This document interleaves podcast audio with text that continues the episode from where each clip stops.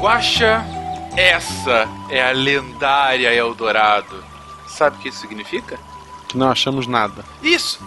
Oi? Como assim, cara? Olha em volta. Casas feitas de ouro, ruas feitas de ouro. Sem internet, sem sinal de celular. Que pensamento vazio, que pensamento raso, Guaxa! Então é tipo a árvore que não faz barulho se ninguém puder ouvir. Se você não consegue postar um selfie, o lugar não existe agora? Não, eu pensei naquela outra frase muito similar. Se você não vai conseguir escalar para fora do vulcão ou chamar resgate, ninguém vai te ouvir.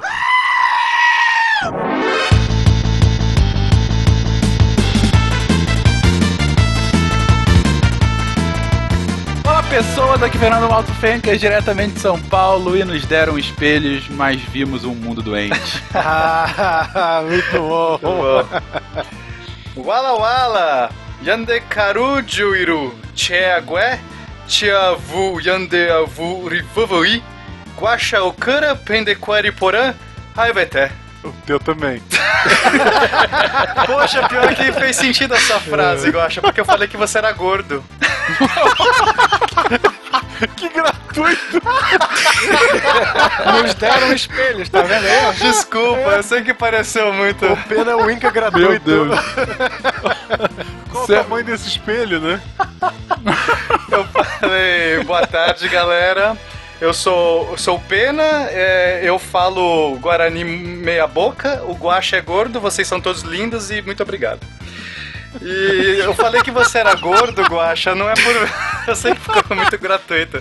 É que eu tava no meu manual Ei, de. não de- explica que piora, não explica de que piora. Guarani e tinha uma frase assim: Você é gordo. Aí eu falei, nossa, por que, que o cara põe essa frase no, no manual? Por que um Guarani precisa dessa Não, frase? não, fala a verdade. Na, na verdade, tu pensou assim, por que não? Aí eu me lembrei do Guacha na hora e falei, ah, ele vai entender. Quando eu falo que o Pena distribui o causa Discord, ninguém acredita, cara. Eu falo, esse Walla Walla aí é perigoso. É, Só seu verniz, O Wala Wala é uma magia que ele solta no começo. né? O Nag. Olá, aqui quem fala é o CA, falando diretamente de Praia Grande, São Paulo, com as bênçãos de manhã, vou lutar contra as forças de Anhangá. Excelente. Com a ajuda do Curupira. Aqui é Matheus, professor Barbado de Curitiba, Paraná, e masque suas folhas de coca, pegue sua flauta, monte na sua lhama e voe pelos céus para ver as linhas de Nazca. Flautas feitas com tíbia, hein? Salve rapaz e ave deviantes diretamente do altiplano andino. Aqui é o Senhor de Sipan. E a dúvida que só o verdadeiro Inca pode dirimir.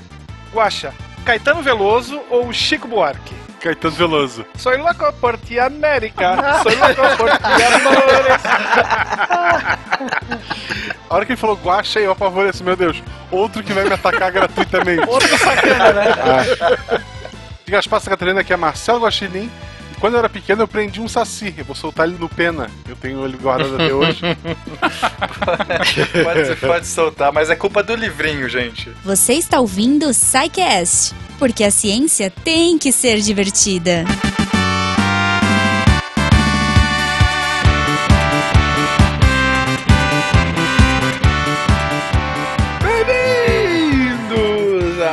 De Recadilhos do SciCast. Eu sou o Fencas. E eu sou a Jujuba. E eu reparei que você desafinou aí nesse bem-vindos, hein? Mas eu desafio em todos, pequena goma. É a Cara, marca registrada. Eu até dou uma afastada no fone nessa hora, porque olha. Eu ainda hei de receber reclamações de nossos queridos ouvintes. Já recebo suas e da Dani, que sempre fala que eu desafio em qualquer tentativa musical que eu faço. Dani, um beijo pra você. Beijo, Dani. Enfim, Jujuba, e se os ouvintes quiserem dar um beijo na gente, se quiserem reclamar comigo, enfim, se quiserem mostrar seu amor, como eles podem se comunicar conosco? Bom, pois é, Venquinhas. Se a pessoa quiser conversar com a gente de uma forma mais intimista, mais fala que eu discuto, ela pode mandar pro contato arroba scicast.com.br. Mas, se ela quer trocar ideia, discutir, fazer amigos, tipo chatline, lembra do Disque Amizade? Acho que era 145, né? Tava entregando a idade. Eu, sei que não quer dizer, eu sei que não é isso, mas Chatline me lembra automaticamente naquelas propagandas que tinham o seu nome cantado Sim, na ligação. cara. Isso é muito genial. isso é muito genial. Jujuba, te liga. Jujuba, Jujuba. atende. Atende. Gente, a gente tá fugindo do tema. Pera, volta. Se a pessoa quiser fazer amizades, é, trocar ideia no chatline do SciCast, ela vai lá no post, comenta, e aí, cara, os SciCasters vão comentar, o convidado da semana vai comentar, é tudo lá. Aí a diversão acontece. Quem sabe você encontra o amor da sua vida ali no post, olha só, nunca se sabe, nunca se sabe. Tô romântica hoje. Beleza, beleza, gente. Agora, se você não encontrar o amor da sua vida, você ainda assim pode distribuir amor e distribuir o amor, inclusive Sim. financeiramente, porque o SciCast, assim como diversos projetos do Portal Deviante, acabam por ser também sustentados com a generosa doação de você, querido patrono, você. Claudete, você, Antônio, Beijo, eu já chamei Antônio. Beijo, Antônio. Você, Raul, vocês que Toca, Raul! têm a sua doação. Então, vocês que quiserem ao- continuar ajudando a esse lindo projeto que é o SciCast e, e podcasts agregados, é só você entrar lá no nosso Patreon, no nosso PagSeguro e manter o projeto no ar. É isso aí, gente. E agora é a hora que a gente entra no tema, né, Finquinhas? Sim, senhora. Aliás, eu tô muito empolgada com esse episódio. Vou falar porque Muito eu sou fã, eu sou fã desses caras porque eles inventaram o chocolate. Né? Tô certo? Eles inventaram, na verdade, bom, não, é. Não. Os incas não tiveram muito a ver com chocolate. A gente vai falar de sul-ameríndios, em especial o Inca aqui na América do Sul. E o chocolate, se não me falhar a memória, foram os astecas. Ah, poxa vida. Então eu não quero saber. mentira, Ok, então. mentira. Vamos pro episódio. Vamos lá, para os incas, para os sul-ameríndios. Um beijo pra vocês, queridos ouvintes.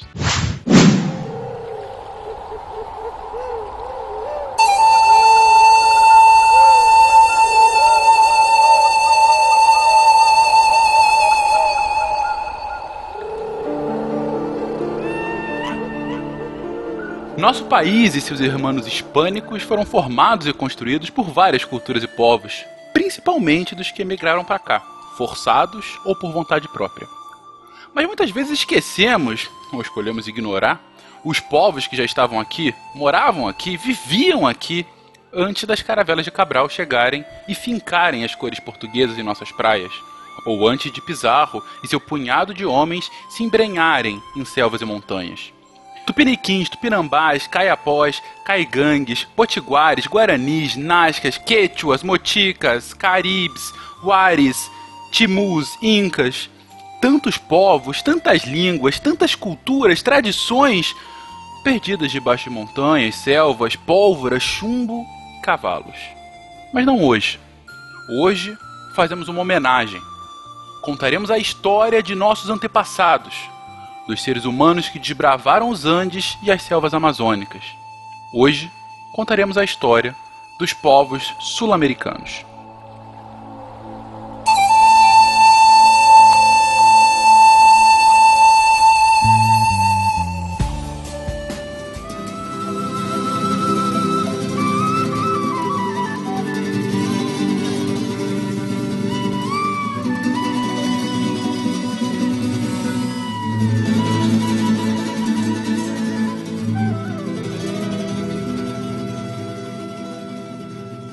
Queridos, em nossa viagem, em nossa grande travessia histórica, já estivemos pela primeira vez nas Américas para falar sobre os povos americanos originais da América, né? Mas a gente na nossa primeira história sobre eles, a gente se fixou em especial no Caribe e em específico na América do Norte, né? A gente deu um foco bem grande para astecas e para os povos anteriores. Só que a gente acabou deixando conscientemente os sul-ameríndios, os povos aqui da América do Sul, originários da América do Sul, de fora. E seria imperdoável que a gente não falasse deles pelo simples fato de que nós, de sua maioria que escutamos esse podcast, todos que fazemos, somos brasileiros e de alguma forma, mais ou menos direta, descendemos deles. E para esse episódio, e aí eu já faço aqui um início de jabá, a gente trouxe inclusive outro historiador, a Dani não pôde gravar aqui conosco hoje, então a gente trouxe outro historiador de um podcast primo do SciCast, também editado pela Talking Cast, que é o CA, lá do Fronteiras do Tempo. CA, faz um mini jabá aí do trabalho de vocês antes da gente começar. Pô, Fencas, primeiro eu vou agradecer a todo mundo aí do SciCast, especialmente ao William Spengler pelo convite para participar. Sou ouvinte do SciCast aí já faz pelo menos um ano, escuto todos os podcasts da família Deviante, do Beco da Bike, até a Delícia do Meia Lua, o Missangas, Contrafactual. Catim? É, todos eu escuto de vocês aí. Muito o bem, Fronteiras muito no bem. Tempo é um podcast que eu comecei junto com um grande amigo, o Marcelo Beraba, que é professor da Universidade Federal do Mineiro. E nós lançamos mensalmente episódios na qual nós discutimos história. Eu também sou historiador, moro aqui na Baixada Santista, no litoral de São Paulo, e nós vamos fazendo esse podcast aí. Nós começamos a partir, se eu não me engano, de outubro do ano passado a contar com a edição do Talking Cast, aí o podcast não atrasou mais. Então a gente trata de temas variados. A gente discute desde temas sobre raça e racismo no Brasil, passando por temas específicos como a Guerra Civil Espanhola, a partilha da África, e é muito parecido com o que vocês fazem aqui no SciCast. O que nós falamos nunca é baseado no achismo, mas sempre em coisas que nós estudamos, a gente procura fazer uma divulgação científica da história. né? Então, quando eu vi o podcast, o SciCast pela primeira vez, eu me encantei pelo trabalho de vocês e sempre me imaginei estar aqui agora com vocês gravando. Né? Para mim está sendo um, um orgulho danado e estou muito feliz por isso aí. O prazer é nosso, CA. O Então, prazer é nosso, é. Queridões, então vamos lá. Fixo na América do Sul.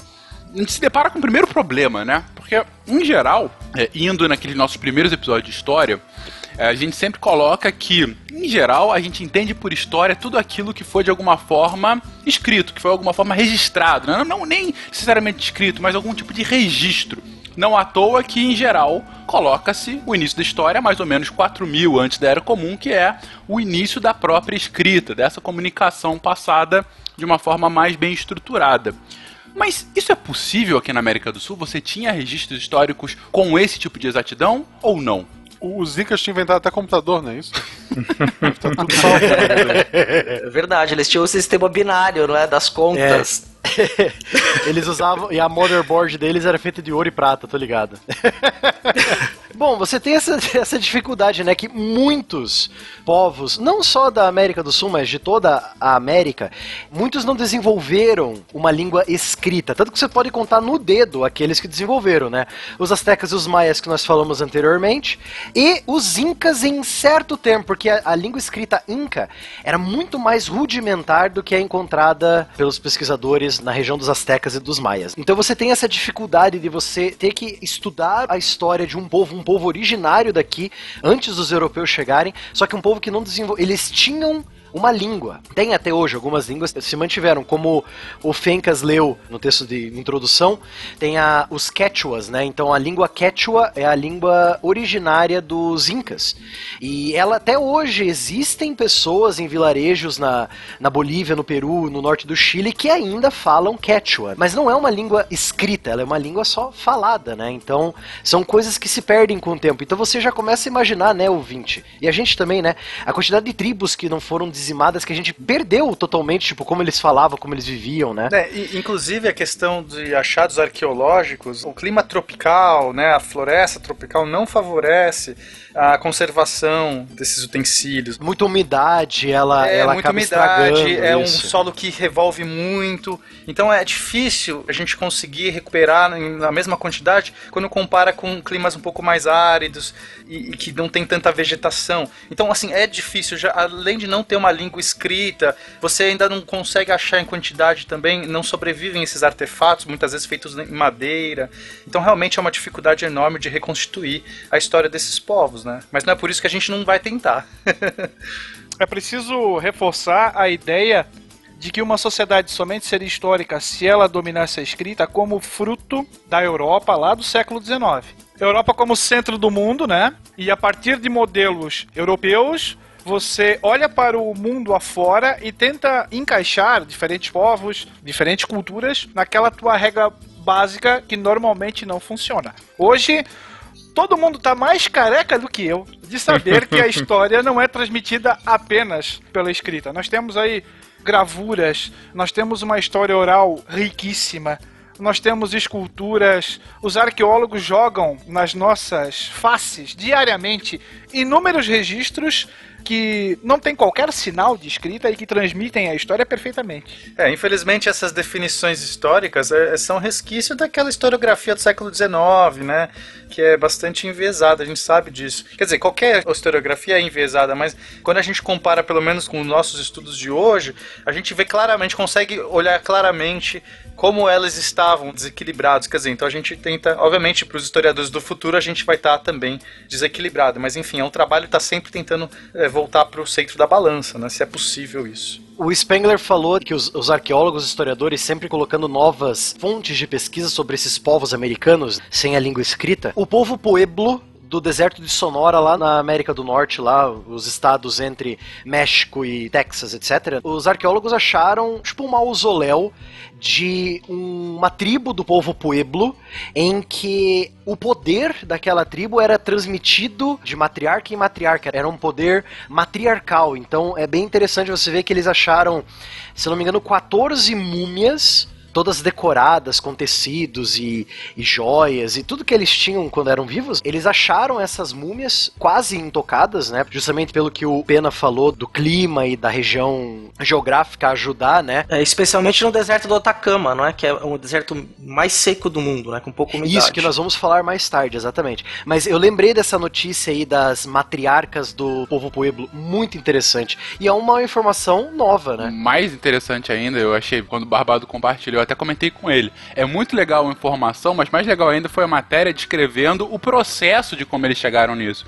Justamente por não ter nenhum tipo de escrita, foi um trabalho arqueológico, por um lado, e teve todo um trabalho biológico por outro, que foi coletar o DNA dessas múmias. Eles conseguiram coletar o DNA mitocondrial, cara. Eu fiquei tão abismado com isso, sabe? Um DNA que só passa das mães pro, pros filhos e filhas. Então, né? a partir do DNA, eles conseguiram verificar que todas aquelas múmias que tinham maior destaque, dado as alegorias próximas a elas, eram de uma mesma linhagem, separada por mais de três séculos. E aí eles começaram a construir as hipóteses que descreviam a sociedade e até concluírem de fato que era uma sociedade matriarcal que tinha uma similaridade como se fosse um Vaticano daquela região, né? Era uma sociedade é, extremamente religiosa, né? Talvez um local onde outras tribos se congregassem para executar a sua fé, né? Exato, o local onde foi encontrado as múmias era tipo um centro religioso para todas as tribos em volta. Exato. Não, foi excelente. Depois, inclusive, a gente coloca o link da reportagem para vocês darem uma olhada, ouvinte, porque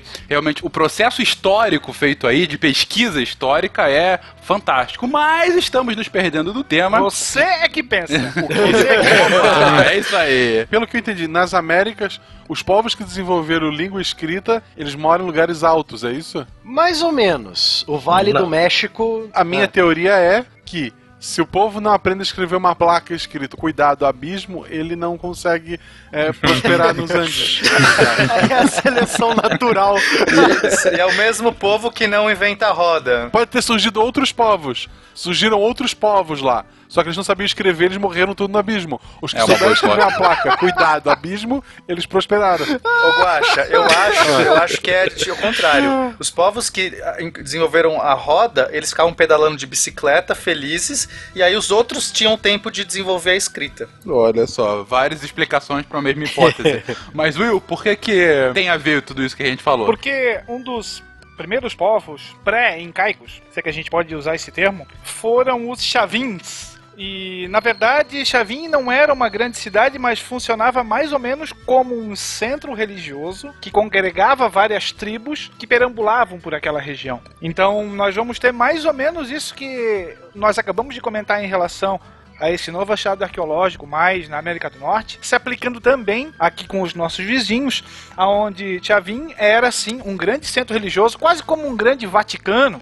se a gente pode chutar o balde aí da comparação esdrúxula, em relação a esses povos, que vai dar um primeiro elo de ligação que é a religião. Então são povos ligados pela religião e aqui nós já temos a figura zoomórfica muito cultuada por quase todos esses povos que vai ser o jaguar o puma, o que pra nós aqui é a onça pintada. Ô Spengler, talvez seja interessante, só pra contextualizar, a gente já falou isso naquele outro cast, né, sobre os ameríndios, mas que esses povos, da onde que vieram esses povos, né? Sim, a América foi o último continente a ser povoado, né? Exatamente, é o último continente. Então, a teoria né, mais vigente fala que eles atravessaram o Estreito de Bering, na época que era mais frio, então você tinha ali, o nível do mar era mais baixo, você tinha a berinja ali que dava para atravessar. Mas ela não explica completamente, inclusive não vai explicar algumas das características que a gente já fala nesse cast mesmo. E uma outra teoria é de que alguns povos vieram pela Polinésia, ali navegando, né? Seria realmente uma travessia bem complicada. É que é a teoria do desenho da Moana, né? É, bem por aí. É, bem por aí. É o nome científico, teoria do desenho da Moana. Eu vou até acrescentar uma coisa que tem até uma outra teoria. Eu tive o prazer de estar com a professora arqueóloga Nied Guidon em 2014, gravando uma entrevista com ela para um programa da universidade. E existem alguns achados que encontraram, por exemplo, um fóssil, conseguiram retirar o DNA de data muito antiga de pessoas negras misturadas com os que vamos chamar de indígenas. Existe uma terceira teoria que também não é totalmente descartada de navegação atlântica da África para a América. E da mesma forma também como os aborígenes da Austrália chegaram para cá. É porque o, o Oceano Atlântico é muito mais difícil de ser navegado do que o Oceano Pacífico, né? É, no geral, por causa, inclusive, desse nome, né? O Oceano Pacífico, porque a galera percebeu que era mais, mais de boa do que o Atlântico. É, historicamente, o Atlântico, tanto o norte quanto o sul, tem muito mais tempestades em alto mar do que o, o Oceano Pacífico, né? É, mas tem uma coisa que é interessante só como exercício de imaginação, na verdade, né? Se a gente pensar que agora as teorias estão dizendo em torno de era de mínimo 10, 40 mil anos antes da Era Comum, a ocupação da América. As teorias hoje estão falando em torno de 100 mil anos. Quer dizer, então a diferença de ocupação da Ásia para a América diminuiu bastante. E a gente tem que pensar numa possibilidade, se a gente está falando de 100 mil anos atrás, muito provavelmente marés, ventos eram diferentes. Também, é. A gente tá falando de uma escala que fica quase abstrata na imaginação, pensar em 100 mil anos, né? Em tempo humano, 100 mil anos é muito tempo.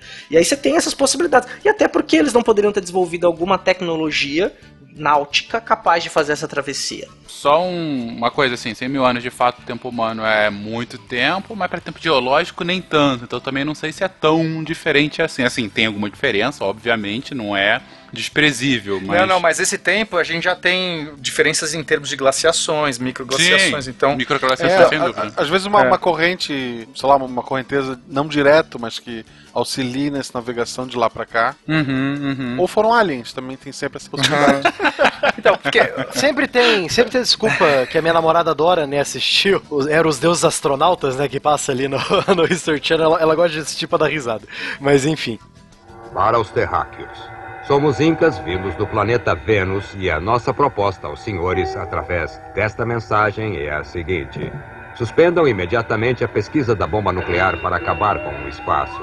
O sentido da energia nuclear é um propósito universal, portanto é bom ter muita cautela. Se os senhores contrariarem o nosso aviso, prometemos destruir a Terra e acabar com toda a humanidade. Assinado, Ávica. Não, pegando nesse gancho, eu acho que a gente pode falar do mistério que é a Luzia, né? Que é um dos achados mais antigos encontrados aqui, né? Sobre povos antigos que habitavam. Quanto que tem? Acho que uns 14 mil anos? Alguém sabe? Não, entre 11 e 12, 11, né? 12 mil. É, a questão é que a Luzia, ela tem características negroides. E não tem esse fenótipo, não sobreviveu aqui na, no- nos indígenas brasileiros ou, ou da América do Sul, enfim, nem da América do Norte. Então é difícil você pensar da onde veio. E é pela explicação do Estreito de Bering que você também não consegue uma boa explicação para justificar essa característica. Aí, ah, será que foi um erro? Muitos pesquisadores já se debruçaram sobre isso. É difícil você negar algumas características negroides que esse fóssil tem, né? Então, que a gente. Fóssil não, né? Que esse é, esqueleto, sei lá. Crânio. Esse- Não deixa de ser. É, é, não sei se. O, o legal pra explicar melhor pros, pros ouvintes essa coisa do povos atrasados no quesito tecnológico. Tá, o continente americano foi o último a ser ocupado. Então, só pra você ter uma ideia assim, entre os anos 6 mil e 3 mil antes da Era Comum, se você olhar pro crescente fértil, pra Mesopotâmia, pro Egito, pra Anatólia, você já tem as primeiras vilas, cidades, até as primeiras escritas, correto? Uhum, Se você olhar nesse uhum. período. Enquanto você está olhando esse período, do outro lado do planeta, nas Américas, existem ainda povos fazendo aquela grande migração que começou com os primeiros Homo sapiens sapiens da África, né? E se espalharam pelo mundo. Pra você ter uma ideia, ouvinte, é mais ou menos assim: quando você tá jogando Civilization e você vê aquela área em volta do teu primeiro aldeão lá pra fazer a tua primeira vila, você, hum, não gostei dessa área, a minha primeira cidade vai ser litorânea. Então você perde tempo migrando até uma área que você acha bacana pra sua civilização. Aí quando você funda a cidade, você começa a pesquisar as coisas. Então é uma alegoria pop aí pra vocês entenderem por que que cargas d'água, os antepassados dos índios que cruzaram o Estreito de Bering ou navegaram pelo Pacífico ou pelo Atlântico eram atrasados, entre aspas, né, eh, tecnologicamente, em comparação ao- aos outros povos que ficaram no meio do caminho, né? Barbado, quando você usa alegorias de Civilization, você está automaticamente certo, cara. Pode ficar Agora, só, só pra dar uma, uma última apimentada aqui nesse assunto, quando a gente tá falando, como o CA disse, de 100 mil anos atrás e esses novos dados arqueológicos, fica difícil também a gente pensar como é que deu tempo do grupo sair lá de cima do norte, atravessando o Estreito de Bering, chegar ao sul, teria que fazer uso de barcos, e mesmo assim levaria um tempo muito considerável. Então, assim, é mais também um problema aí nessa teoria. Sem contar que a América Central ela é bem montanhosa também, né? A gente não pode esquecer das montanhas do Panamá. Sim, É, teria sim. que Uhum. meio que obrigatoriamente ter feito uso de barcos, né? Ah, E- sim. E, às vezes a gente não tem também essas evidências. Mesmo o uso de barcos teria que ter sido muito ágil, teria que ter um ótimo conhecimento para fazer a travessia. Você não consegue fazer essa travessia nesse tempo por terra. Você teria que ir pela costa. E é difícil, a gente não tem evidências também sobre isso, né? Então, é, é aliens, é isso que você É, sempre, né? a, gente, a gente não pode descartar a hipótese. E a Luzia foi encontrada no interior de Minas, né? Quer dizer, não é nem perto do litoral. Gente, mais sobre esse movimento populacional, enfim, até a chegada das Américas e, e todo o processo, de fato, a gente recomenda um sidecast específico sobre isso, e a gente fala sobre os movimentos, os deslocamentos populacionais desde o início até hoje. Bom, é, então, aí como o, o Spengler falou, nós estávamos falando que o primeiro povo documentado que os arqueólogos acharam na região das planícies, dos planaltos andinos, foram os Chavin. Só que o Chavin, ele é um grupo cultural, não quer dizer que todas as tribos daquela região eram os Chavin, mas eles viam essa região que era entre os rios Wachiasa e Moza, onde tinha um centro religioso, o grande templo de Chavin de Uantar, que é o nome dessa região. Então você vê que todas as tribos, os povos que moravam em volta desse centro religioso, eles compartilham no mesmo estilo de vida, mesma organização social, econômica, etc. Isso lá por volta do ano 900 antes da Era Comum. Se eu não me engano, no Peru, os arqueólogos eles encontraram dois templos. Esses templos, eles eram no formato piramidal, como Pô, sempre, tá aí, né? Se você alien. É, Pronto, pronto, tá tá, aí, é, tá aí, tá aí. Como sempre, os povos antigos, quando eles queriam construir grande, eles construíam na forma piramidal, que era mais fácil da estrutura se aguentar. Então, nessa pirâmide você ia ter um platô, né? Tipo um- uma área reta, no que seria a ponta da pirâmide, é uma área reta. Nessa área reta, você teria uma grande estela de pedra com desenhos e rabiscos. Essas estelas, ess- essas colunas, seriam chamadas de lanzon. E junto com elas você teria grandes cabeças de animais, feras, sabe? Coisas, coisas do tipo. Eles descobriram também que nessa região de Chavin houve dois templos, um em cima do outro. Então eles encontraram um templo menor, isso no ano 900. Aí no ano 500 antes era comum, foi construído um novo templo em cima do antigo. Então eles encontraram resquícios, né, desses dois templos ali no mesmo local. Aproximadamente pelo ano 200 antes da era comum, a cultura Chavin, o templo de Chavin também teve uma queda ou não se sabe ainda se foi uma grande fome ou um período de chuvas ou secas prolongadas, né, que fizeram com que a população diminuísse e o templo fosse abandonado. Então aí você tem o primeiro povo, né, ascensão e queda dos anos 900 até o ano 200 antes da era comum. Esses eram os Chavin. Você não pode chamar todos os povos de Chavin, eram povos que compartilhavam a mesma organização religiosa, política, social e se encontravam na mesma região. Então é uma A gente nem cultura. sabe quantos são esses povos, né? Realmente é bem difícil ter essas fontes. A gente sabe que tem mais do que um, por isso que falar que é um povo, do tipo, como se fosse uma civilização, que compartilhava toda a língua, a religião e tal, é difícil falar. Mas algum elemento cultural era comum, e esse elemento cultural a gente consegue traçar. Exato. A gente aglutina esses povos num grupo só, que no caso é o grupo Nazca, o grupo Chavin, né? É, ou a gente chama também de tronco às vezes, né? Isso. Como nós separamos os nossos índios né, nos dois grandes troncos, Uhum. o tronco Tupi e o tronco Macro-G, né? Exatamente. E Nazca é por causa dos carros que a gente encontrou enterrados. Também, eles tinham. é, do lado dos templos que eles construíam, tinham aquelas pistas ovais. Mas eles assim, inventaram a sabe? roda, então, esses. Eles faziam, eles faziam corrida de lhama. Isso, é pistoval, pistoval pra não cair do morro, ele só corria em círculo. Exato. Caso, caso alguém não saiba, Nazca é por causa da placa tectônica, tá, gente? Então, né, logo depois que o povo Chavin, a cultura Chavin desapareceu do interior do Peru, acho que do norte do Peru, centro do Peru, no sul surgiu um outro grupo cultural, que é o grupo Nazca, que viveu do ano 200 antes da Era Comum até o ano 500 da nossa era. Ou seja, tá aí uns 700 anos de existência dessa cultura. A maioria desses povos vai viver em pequenas vilas de pescadores, agricultores, né? Então, por enquanto, não vão existir grandes cidades de pedra, como nós vimos com os toltecas, os astecas, sabe? Todo o pessoal lá do... os chimichecas, né, Spengler? Popolocas? Das popolocas, exato. Então, aí você tem a cultura Nazca, ela desenvolveu seu próprio artesanato, suas próprias características, por isso que ela se difere da cultura Chavin. A cultura Chavin tinha suas características de produção de eh, fontes da cultura material, né, tecidos, cerâmicas, etc. Os Nazca vão ter a deles, cerâmica, tecidos, até trabalhos com metais. Aí metais subentende-se aí os primeiros trabalhos com ouro e às vezes até bronze, se eu não me engano, se não me falha a memória. Então já tinham algum conhecimento metalúrgico. Mas o mais interessante é que os Nazcas viviam naquela região que o CA falou, a região do deserto do Atacama, não é CA? Exato. Que acho que é bacana para o nosso ouvinte se situar para pensar numa geografia peruana, né? Que o Peru é assim: você tem o litoral, que dá para o Pacífico, deserto, Andes e Amazonas. Você tem num espaço que não é muito extenso Você esqueceu de, de, contar daquele termômetrozinho vermelho que tem num cantinho ali também, né? Qual qual deles? do Peru. Nossa. Nossa. essa eu não vi chegar, essa me pegou por trás mesmo, viu?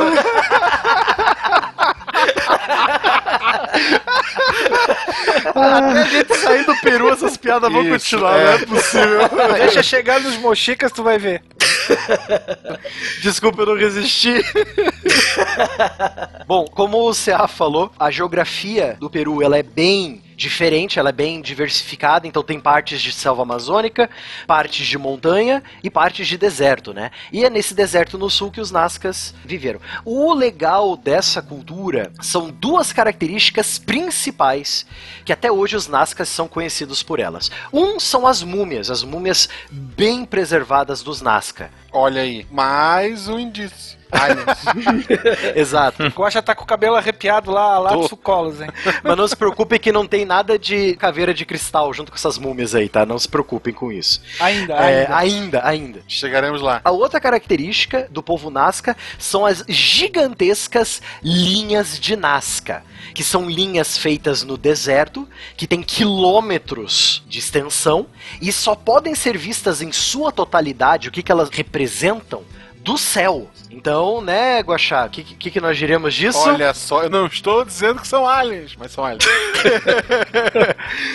Então, desses desenhos, você tem, tipo, desenhos, exemplo, um beija-flor, uma, Uma aranha, formiga, macaco. uma aranha e um macaco, exatamente. Então, mas são desenhos tão gigantes, com quilômetros de extensão, que eles só podem ser vistos do céu. Você só pode ver esses desenhos em sua totalidade do céu. Porque do chão eles parecem, tipo, ah, tem uma valinha aqui, tem outra ali, sabe? Tipo, parecem linhas, tipo, de, de canais, assim, sabe? Uma das suposições, né, porque a gente não tem exatamente o sentido disso, é que eram é, canais para irrigação das plantações. né? Mas é uma suposição do que seriam, que representariam essas linhas de Nazca, ou a tese do Guaxa.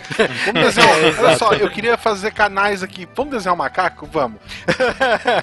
Não, mas o legal é que eles não veem o macaco. Eles teriam que estar voando pra ver o macaco, assim. Olha Você não só. dá nem pra você mostrar pro seu amigo. Ah, eu fiz um macaco aqui, deixa eu ver. É, isso aqui, ó, segue aqui que é o macaco. Tipo, Até porque, se não me engano, o macaco não é natural daquele local, assim como aquela aranha também não é. olha Exato. aí. Olha só. Então Exatamente. tá claro, só. né, gente? Fechamos. É alien, não tem outra explicação. E aproveitando também o que o, o CA comentou, além das linhas de Nazca e das múmias, nós temos uma outra obra deles que ficou bem famosa, não tão famosa quanto esses dois, mas são os chamados puquios, que eram poços artesianos em forma de espiral, que basicamente tinham a função de fornecer água potável para as diversas regiões que abrangiam a cultura de Nazca. E eles eram interligados por galerias subterrâneas que conduziam a água basicamente por um sistema conhecido como vaso comunicante. Resumindo, utilizando a força da gravidade, a água que sempre desce. Então eles já tinham, por uma civilização entre chifres atrasada, um sistema de água potável que abrangia quase toda uma região extremamente desértica. Lembrar que quando a gente fala, a gente comentou isso também no cast passado sobre a Mesoamérica, quando nós olhamos para civilizações mais antigas, diferentes da nossa cultura, quase sempre nós analisamos a, a tecnologia delas com aquilo que nós gostaríamos que elas tivessem e não com aquilo que elas tinham. Então você fala, ah, mas eles não tinham roda, ah, mas eles não tinham metal. Só que eles tinham outras coisas. Então, nós procuramos ressaltar o que não se tem, na verdade, aquilo que, que nós gostaríamos que eles tivessem, quando na verdade o exercício deveria ser o contrário, em ressaltar aquilo que eles tinham, aquilo que eles dispunham.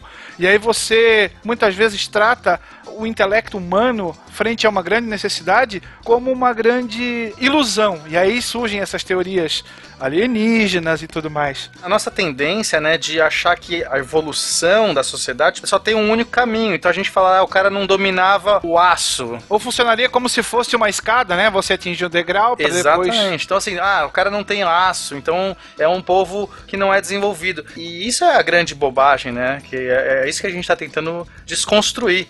Porque a sociedade ela tem que estar evoluída para o seu ambiente, ela tem que estar bem adaptada para o seu ambiente. E quando a gente fala de sustentabilidade, os indígenas brasileiros são muito mais sustentáveis do que a nossa civilização há muito tempo. Né? Se a gente for pensar em certos parâmetros que hoje em dia é moda, ah, tem que ser sustentável. Caraca, os caras são sustentáveis há, sei lá, dois mil anos.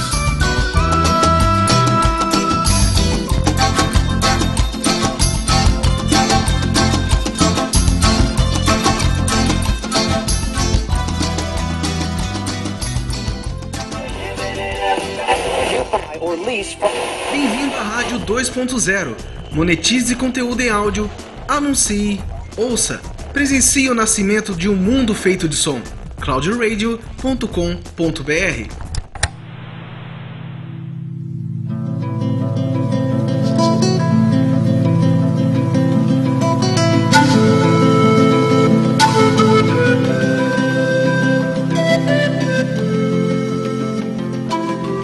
ao mesmo tempo que os Nazca viveram na região, mais ou menos, região sul-central do Peru, no norte você teve um outro grupo cultural chamado de Mochica surgindo ali lá por volta do ano 100 da Era Comum. Ou seja, os Mochicas e os Nazca, em um determinado período de tempo, viveram ao mesmo tempo, não numa mesma região geográfica, mas no mesmo país, né? No caso, o país moderno hoje, o Peru. Já dá pra jogar uma Copa do Mundo. Eh, Já dá, já dá pra jogar a Copa do Mundo já. Então, os Mochicas e os Nazca viveriam 400 anos contemporâneos, né? Eles seriam contemporâneos por 400 anos, né, Spengler? É isso aí. Tanto é que vão ser um dos primeiros povos a iniciar uma expansão. E logo depois nós vamos ter os chamados Mochicas do Norte, o que seriam os originais, e os Mochicas do Sul, que foram povos dominados nesse movimento de norte para sul. E tem o Mojica brasileiro também, né? O Zé do Caixão. O maior deles. O maior deles. Com certeza. Da mesma forma como os seus vizinhos, eles não tinham escrita e relatavam o seu cotidiano e a sua mitologia, além da forma verbal, mas também através de peças de cerâmica. E o local, a secura do deserto, acabou preservando muito desses objetos. Então, isso faz com que nós possamos afirmar que se tratava de uma sociedade com hierarquia, expansionista, que fazia captura, decapitações, faziam guerras, tinham redes políticas que acabavam absorvendo outras cidades. Os governantes eram considerados semideuses. Uma passagem interessante quando havia cerimônias com a presença desse cara, os servos espalhavam sulfato de mercúrio no chão para que ele não pisasse o solo nu pelo fato de ele ser considerado uma pessoa sagrada. Detalhe que o Spengler tá falando todas essas características, eu tô riscando aqui no meu livrinho, né? Tipo, civilizações americanas, governador semidivino, cheque, sabe? Eu tô só dando o Czinho ali do lado dos itens. Civilizações no mundo inteiro, né? Todas começaram É, assim. também. É um É, rio, também. um deus, é sempre assim. Ah, Aliens. construiu pirâmides, check. Fizeram as vilas perto de rio, check. Checa também aí sacrifícios humanos também. Sulfato de mercúrio, cheque. Ah, boa, pena, isso Sulfato aí. de mercúrio, boa, boa. meu Deus. Sempre aparecia com um militar de alta graduação ao seu lado e, é claro, né, os símbolos de poder. Uma coroa, um cetro e uma narigueira feita de ouro. Ripsilmar. Beleza. Rio Psilmar. Rio Psilmar. um nariz que faria o Silmar ter inveja. Alguns quilos de ouro, hein, pra fazer. Existiam também pinturas corporais que representavam o estado social, o clã do indivíduo. E aí nós vamos ter sacerdotes, nobres, nós vamos ter servos, pescadores, artesãos. Normalmente da forma como quase sempre nós identificamos uma sociedade. Uma coisa interessante dos mochicas também é que eles também realizavam sacrifícios humanos Check. e tinham músicos na sua sociedade. Check. E a cerâmica do estilo mochica ficou muito famosa. As mais conhecidas são aquelas que reproduzem o ato sexual e objetos fálicos. Check. A minha tia foi viajar pra conhecer Machu Picchu, ela comprou uns negócios lá de, Não, de não, não, lembrancinha. ela comprou. Não, não, não, não, só escuta, só escuta. Ela foi pra outro lugar, cara. Não, não, não, não. Ela comprou um índio de madeira. Só que é um índio que quando você levanta, ele tem um pirulito ali embaixo, sabe? Ele levanta, pum, pirulito aparece, sabe? É, inclusive é um artefato mochica esse. Autêntico. É, isso e o cocô de, de plástico.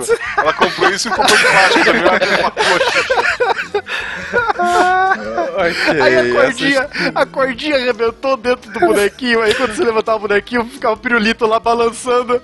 Ela ficava balançando. Cara, isso, isso é excelente, olha só. A pessoa encontrou na, na casa do, do, do- do ouvinte aí, seja ele menino ou menina, um vibrador e perguntou: O que é isso? Ele fala: Isso é um artefato mochica. É história, eu tava estudando a história. Ok, as referências fálicas já estão ultrapassando qualquer limite razoável no cast de hoje. Mas a cultura mochica, ela vai perdurar até quando, gente? Os mochicas vão perdurar até mais ou menos o ano 650 depois da Era Comum, e aí são várias as hipóteses que buscam explicar o, o porquê do fim delas. E aquela que atualmente é mais aceita faz menção a um cara que nós conhecemos bastante, principalmente aqui no Brasil, um fenômeno climático chamado El Niño, Exato. que teriam provocado 30 anos de inundação da costa, seguidos de 30 anos de seca. Pô, aí também já é sacanagem, né? Convenhamos, né?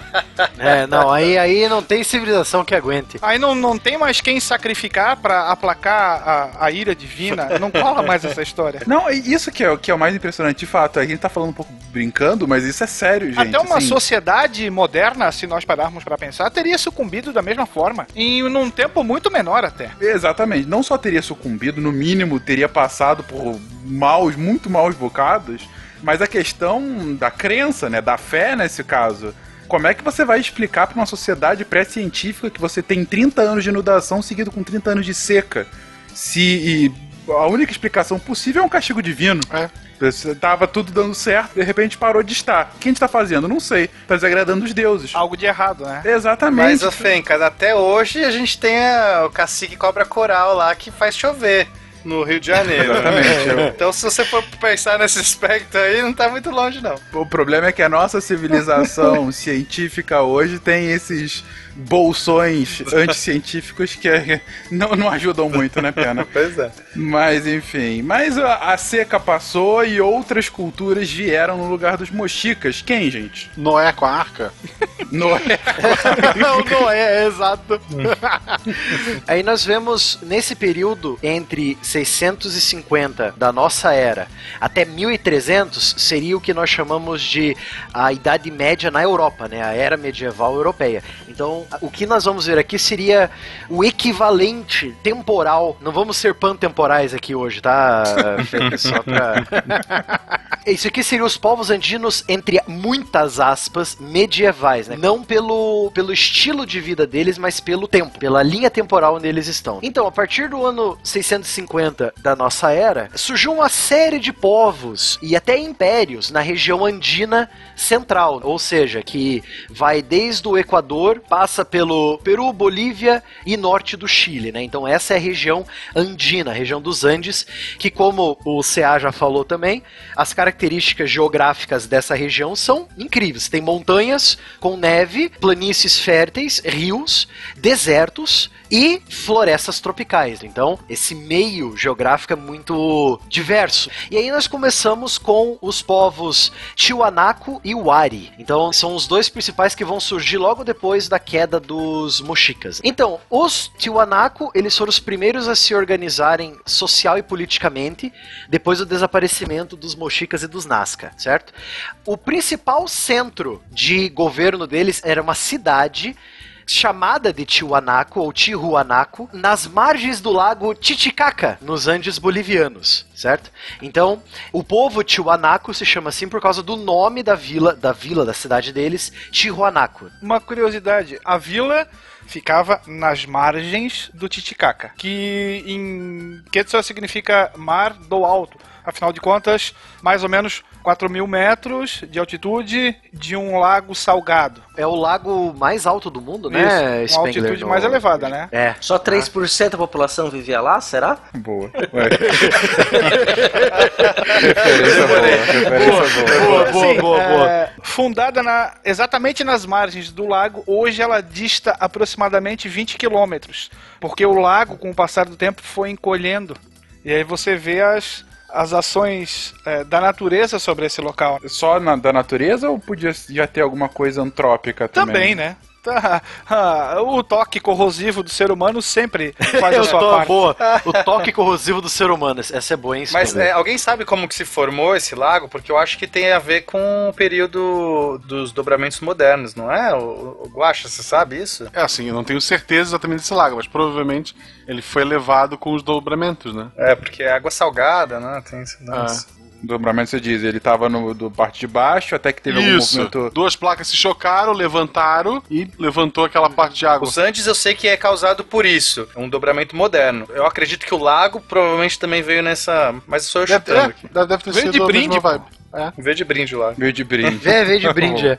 Bom, esse povo, desse centro cultural e político deles, Tiwanaku, eles expandiram tanto para o norte quanto para o sul, principalmente para o sul. E no seu auge de terras controladas, eles chegaram a ter 50 mil habitantes. Não só na cidade de Tiwanaku, mas em todas as vilas dispersas por esse território, né, esse reino de Tiwanaku. Eles também tinham templos, só que se eu não me engano o templo deles não tinha formato piramidal, se eu não me engano. Eram grandes templos murados, então você tinha uma grande muralha com grandes portas, portas de pedra. Então você tinha um muro de pedra e uma grande porta de pedra protegendo o interior onde aconteceriam as cerimônias, decorados com monolitos, com estelas, com cabeças de animais, eh, de praxe, né? Check. O kit básico, o kit básico. O kit básico templos andinos. O principal ídolo deles, o principal. Não é o ídolo dourado, por favor. É, é o grande deus Sol. Então eles têm uma. Desde do, dos Mochicas e dos Nazca,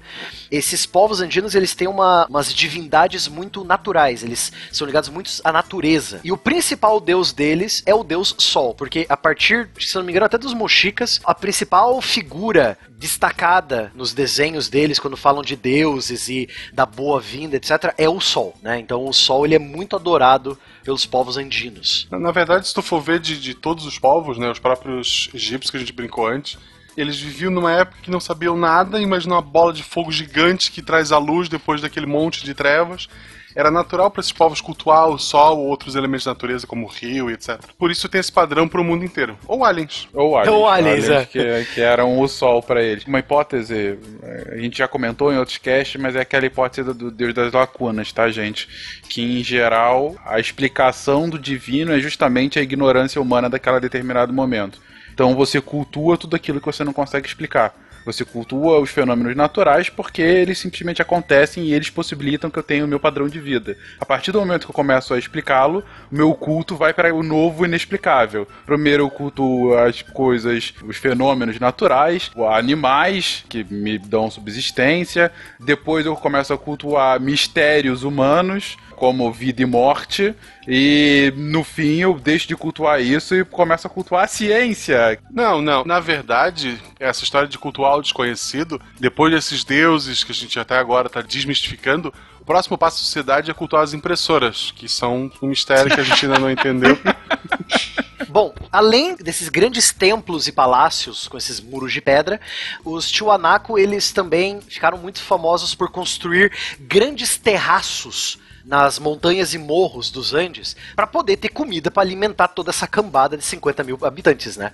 Então eles criaram seu próprio terreno fértil. Jardim suspenso de Tiwanaku. Jardim suspenso de Tiwanaku, exatamente. Por sinal, Civilization 5, se você jogar de Império Inca, se não me engano, o líder lá é o, o Parramuti, Parranuti, eu esqueci o nome dele. Tipo, a principal coisa que você pode construir como Inca são terraços nos morros do mapa do Civilization, né? Então, eh, remete a essa história deles sempre construírem terraços para fazer terra fértil para sustentarem a sua população, né?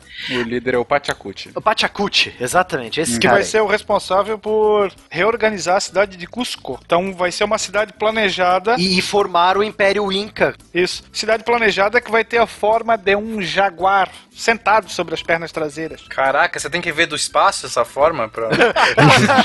tipo linha de É da lhama voadora, você tem que pegar a lhama voadora. Para os terráqueos. Somos incas vindos do planeta Vênus e a nossa proposta aos senhores através desta mensagem é a seguinte: suspendam imediatamente a pesquisa da bomba nuclear para acabar com o espaço.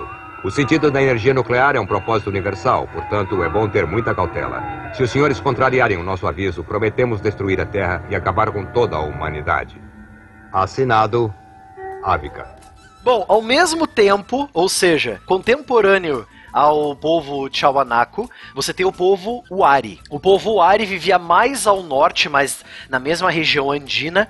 Alguns traços entre os dois eram parecidos, mas nem tanto. O povo Wari era muito mais belicoso do que o povo Tiwanaku. Então, contato entre os dois povos era constante, principalmente contato militar, né? Contato de dois reinos expandindo por terras. E o interessante é que o povo Wari, eles criaram meio que um, entre muitas aspas aqui, pessoal, por favor, um grande feudalismo andino, porque da sua capital eles controlavam cidades satélite. Então a elite do povo Wari, ela ganhava locais, ganhava terrenos, terras conquistadas em guerras, e essa elite ficava nas cidades em que eles controlavam, entendeu? Então, tipo, como se fosse vassalo suzerano, sabe? Uma coisa mais ou menos assim. É, o- é engraçado que dá pra comparar com os Yorubás na África, por exemplo. Era muito parecida, né? Cidades, uma cidade central com o imperador Yorubá e as outras cidades submetidas a essa cidade, né? Você tem esse paralelo na África, por exemplo. Bom, a gente tem um paralelo de Roma, né? Que também Também. você tem de boa parte da sua história, você tem Roma como a grande cidade e os distritos ao redor, e depois acabou se expandindo mais do que isso, mas a lógica é similar. como uma grande federação. É, também pode falar Brasil, né? A lógica de alguns com muitos terras comandando os outros. É, o, o quilombo, o quilombo de Palmares adotou esse tipo de organização, né? O quilombo de Palmares é uma região extensa e você tinha, era muito para, próxima dos Urubás, a organização social que eles estabeleceram aqui. É, eles tinham outras vilazinhas em volta, né, de Palmares, verdade. Sim, sim. É, é uma ideia bem parecida trazer para trazer mais próximo de nós, assim, para o ouvinte ter essa noção né, desse tipo de organização, foram experimentos humanos de organização e que isso teve algumas similaridades aí.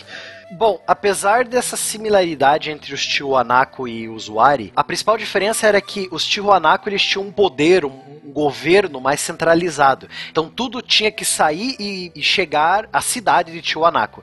Já os Wari, eles estavam divididos, o poder era fragmentado. Então a elite Wari ganhava as terras que eram ganhas por guerras, né? Eles eh, ganhavam do soberano e viravam cidades satélites. Então, até aliados, tinham povos que em vez de guerrear com o Wari, eles se aliavam com o Wari, né? Pô, por que, que eu vou guerrear com o cara maior que eu? Vou me aliar a eles, né?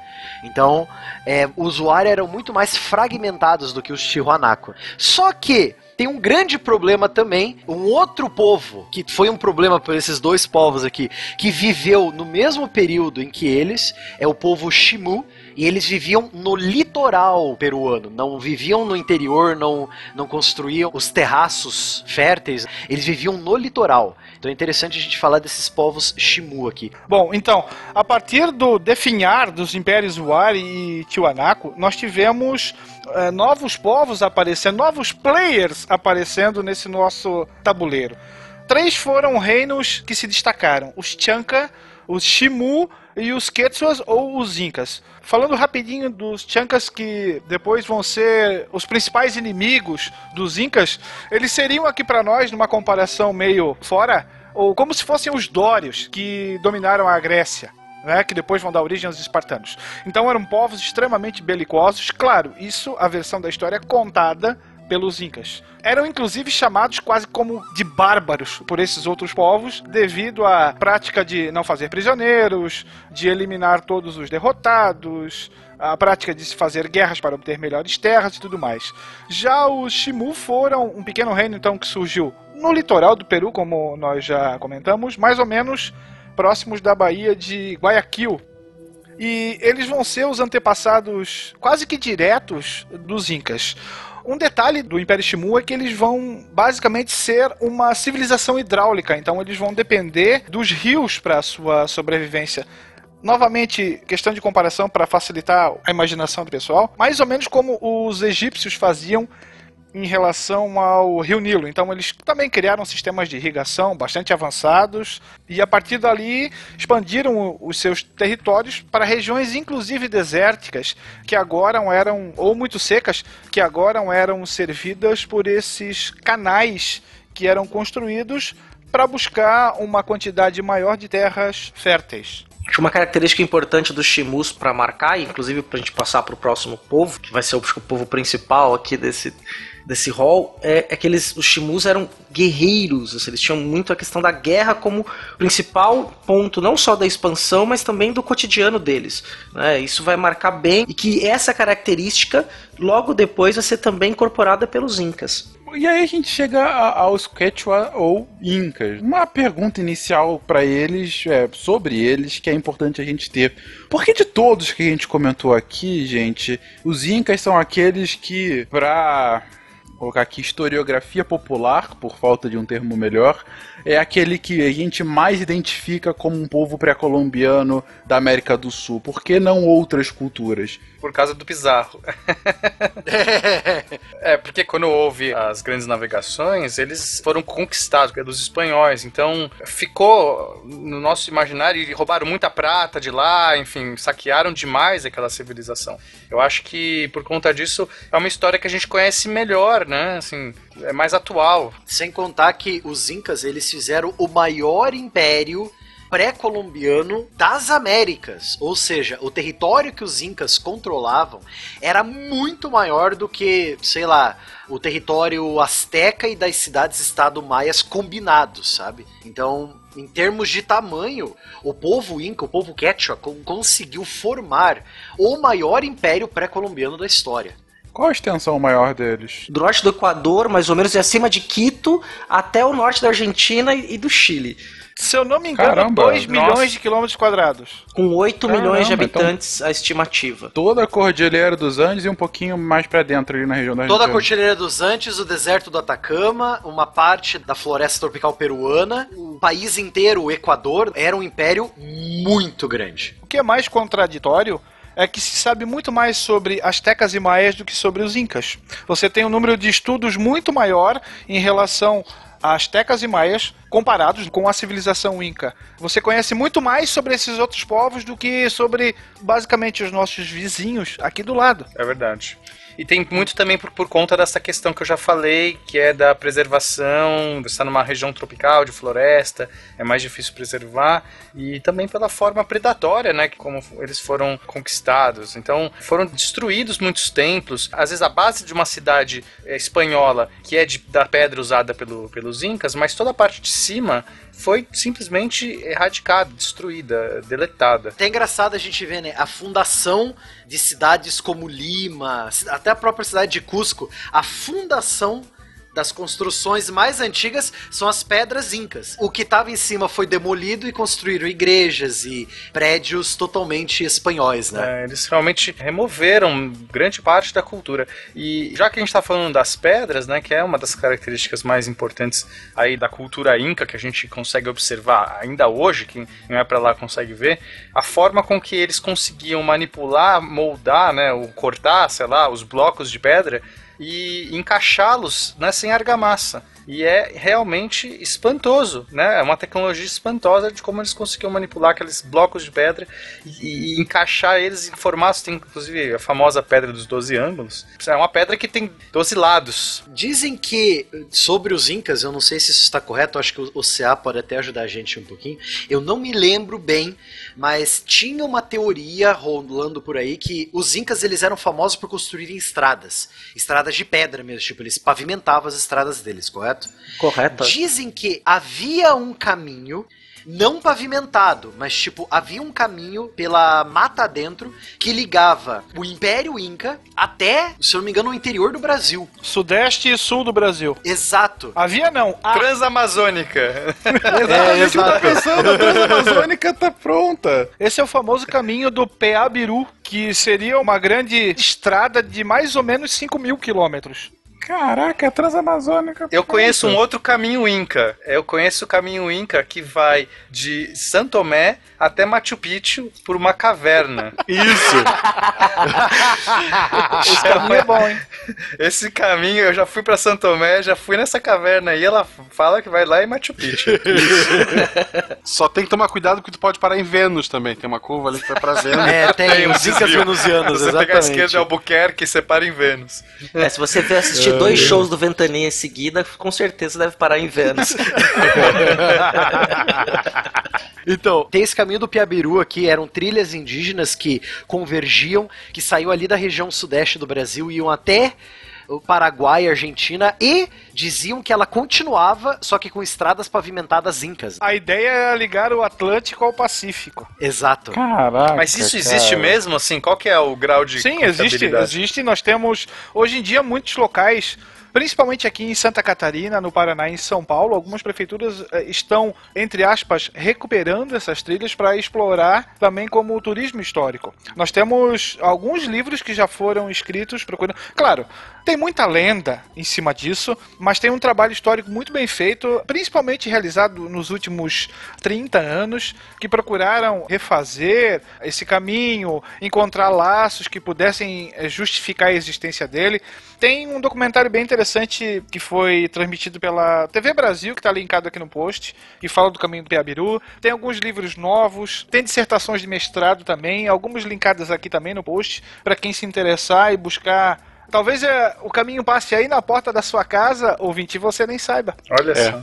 É legal pensar enquanto tem povos criando muralhas, os incas queriam ligar os povos. Olha É, só ó. que crítica Caraca, social boa do Guarda. parabéns, Parabéns. Muito bom, muito bom. Parabéns, Parabéns. Muito bom. Ah, nós também vamos ter a Estrada do Rei, a Estrada do Imperador, que vai ligar basicamente o norte ao sul dos territórios incas, que também é uma coisa bastante colossal. Então, fabricar estradas para eles não era uma tarefa inédita ou tão difícil de se fazer. Detalhe, eles construíam tantas estradas, você pode pensar, bom, vocês estão construindo tanta estrada pavimentada, quer dizer que eles usavam carroças, etc. Negativo, todo o transporte. Primeiro que toda a mensagem, todos os mensageiros do imperador que iam a todos os cantos do império iam a pé. Porque os incas não conheciam o cavalo, que é um veio com os europeus, ou eram do extremo na América do Norte. E o sistema de correios era bem eficiente. Exatamente. E outra, eles não tinham uma coisa parecida com a roda. Então, todas as, as carroças deles não eram carroças com rodas, era uma rampa em que o, o, o camponês no muque puxava o que ele precisava puxar. A lhama era pouco usada como animal de carga porque a lhama não aguenta tanto peso no lombo dela. Então, raramente você ia ver uma lhama como animal de carga, mas como animal de criação mesmo, por causa da pele, né, da lã, e do leite, né, da carne também. Então era mais um animal de criação do que de tração. Então a tração inca era tudo no muque, tudo na, na, na base do muque do, do camponês. No muque daquelas pirambeiras da Cordilheira dos Andes. Sente o drama. Exatamente. E os carinha mascando folhinha de coca e se embora. Sim, e, e ajudava também no ponto de vista da dominação para as tropas se deslocarem, né? Porque os Também. incas eles vão se fortalecer quando eles entram em guerra com os Shimu. E aí numa batalha épica que eles têm, e aí o, o Pachacuti vence os Shimus e aí ele vira o primeiro Inca, acho que ia ser legal falar, porque Inca era o título do imperador, né? Não do, do povo. Ficou conhecido assim na história, mas os Quechuas, né? O, o seu imperador era o Inca. Você tinha dois Incas, né? O Inca administrativo, que ficava em Cusco, e o Inca, que era o Inca guerreiro, que é o Croc, pra quem lembra do a nova onda do imperador. Esse, esse, ficava, esse ficava no Equador e o Inca, o grande imperador, em Cusco. Né? E sempre havia rivalidade entre eles. Né? Quando os espanhóis chegam, tem um outro detalhe também. Os- Esse chefe militar e esse chefe geral, eles estavam em guerra um com o outro, que também ajudou os espanhóis a dominar os incas mais fácil. Sim. É aquela história do leve-me ao seu líder, não cola aqui.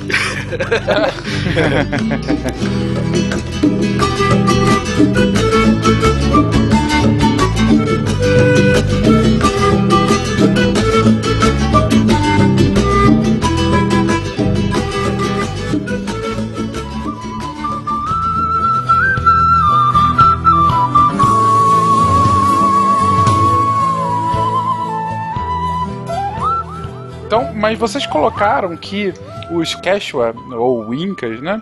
Eles têm também uma sociedade, bom, para ter esse tamanho de território todo, uma sociedade guerreira, né? Enfim, que consegue não só a conquista, mas a manutenção. Mas ao mesmo tempo, não é um povo também muito longevo, né? Eles começaram, eles têm assim os primeiros indícios desde quando, mais ou menos? Desde, assim, as, as guerras entre os Quechua e os Shimu, que vão formar essa identidade e vão formar o primeiro imperador, o primeiro Inca, né, que é o Pachacuti, é lá da década de 1370. E o império vai se desfazer quando Pizarro captura o último Inca, o imperador Atahualpa, no ano de 1532. 150 anos.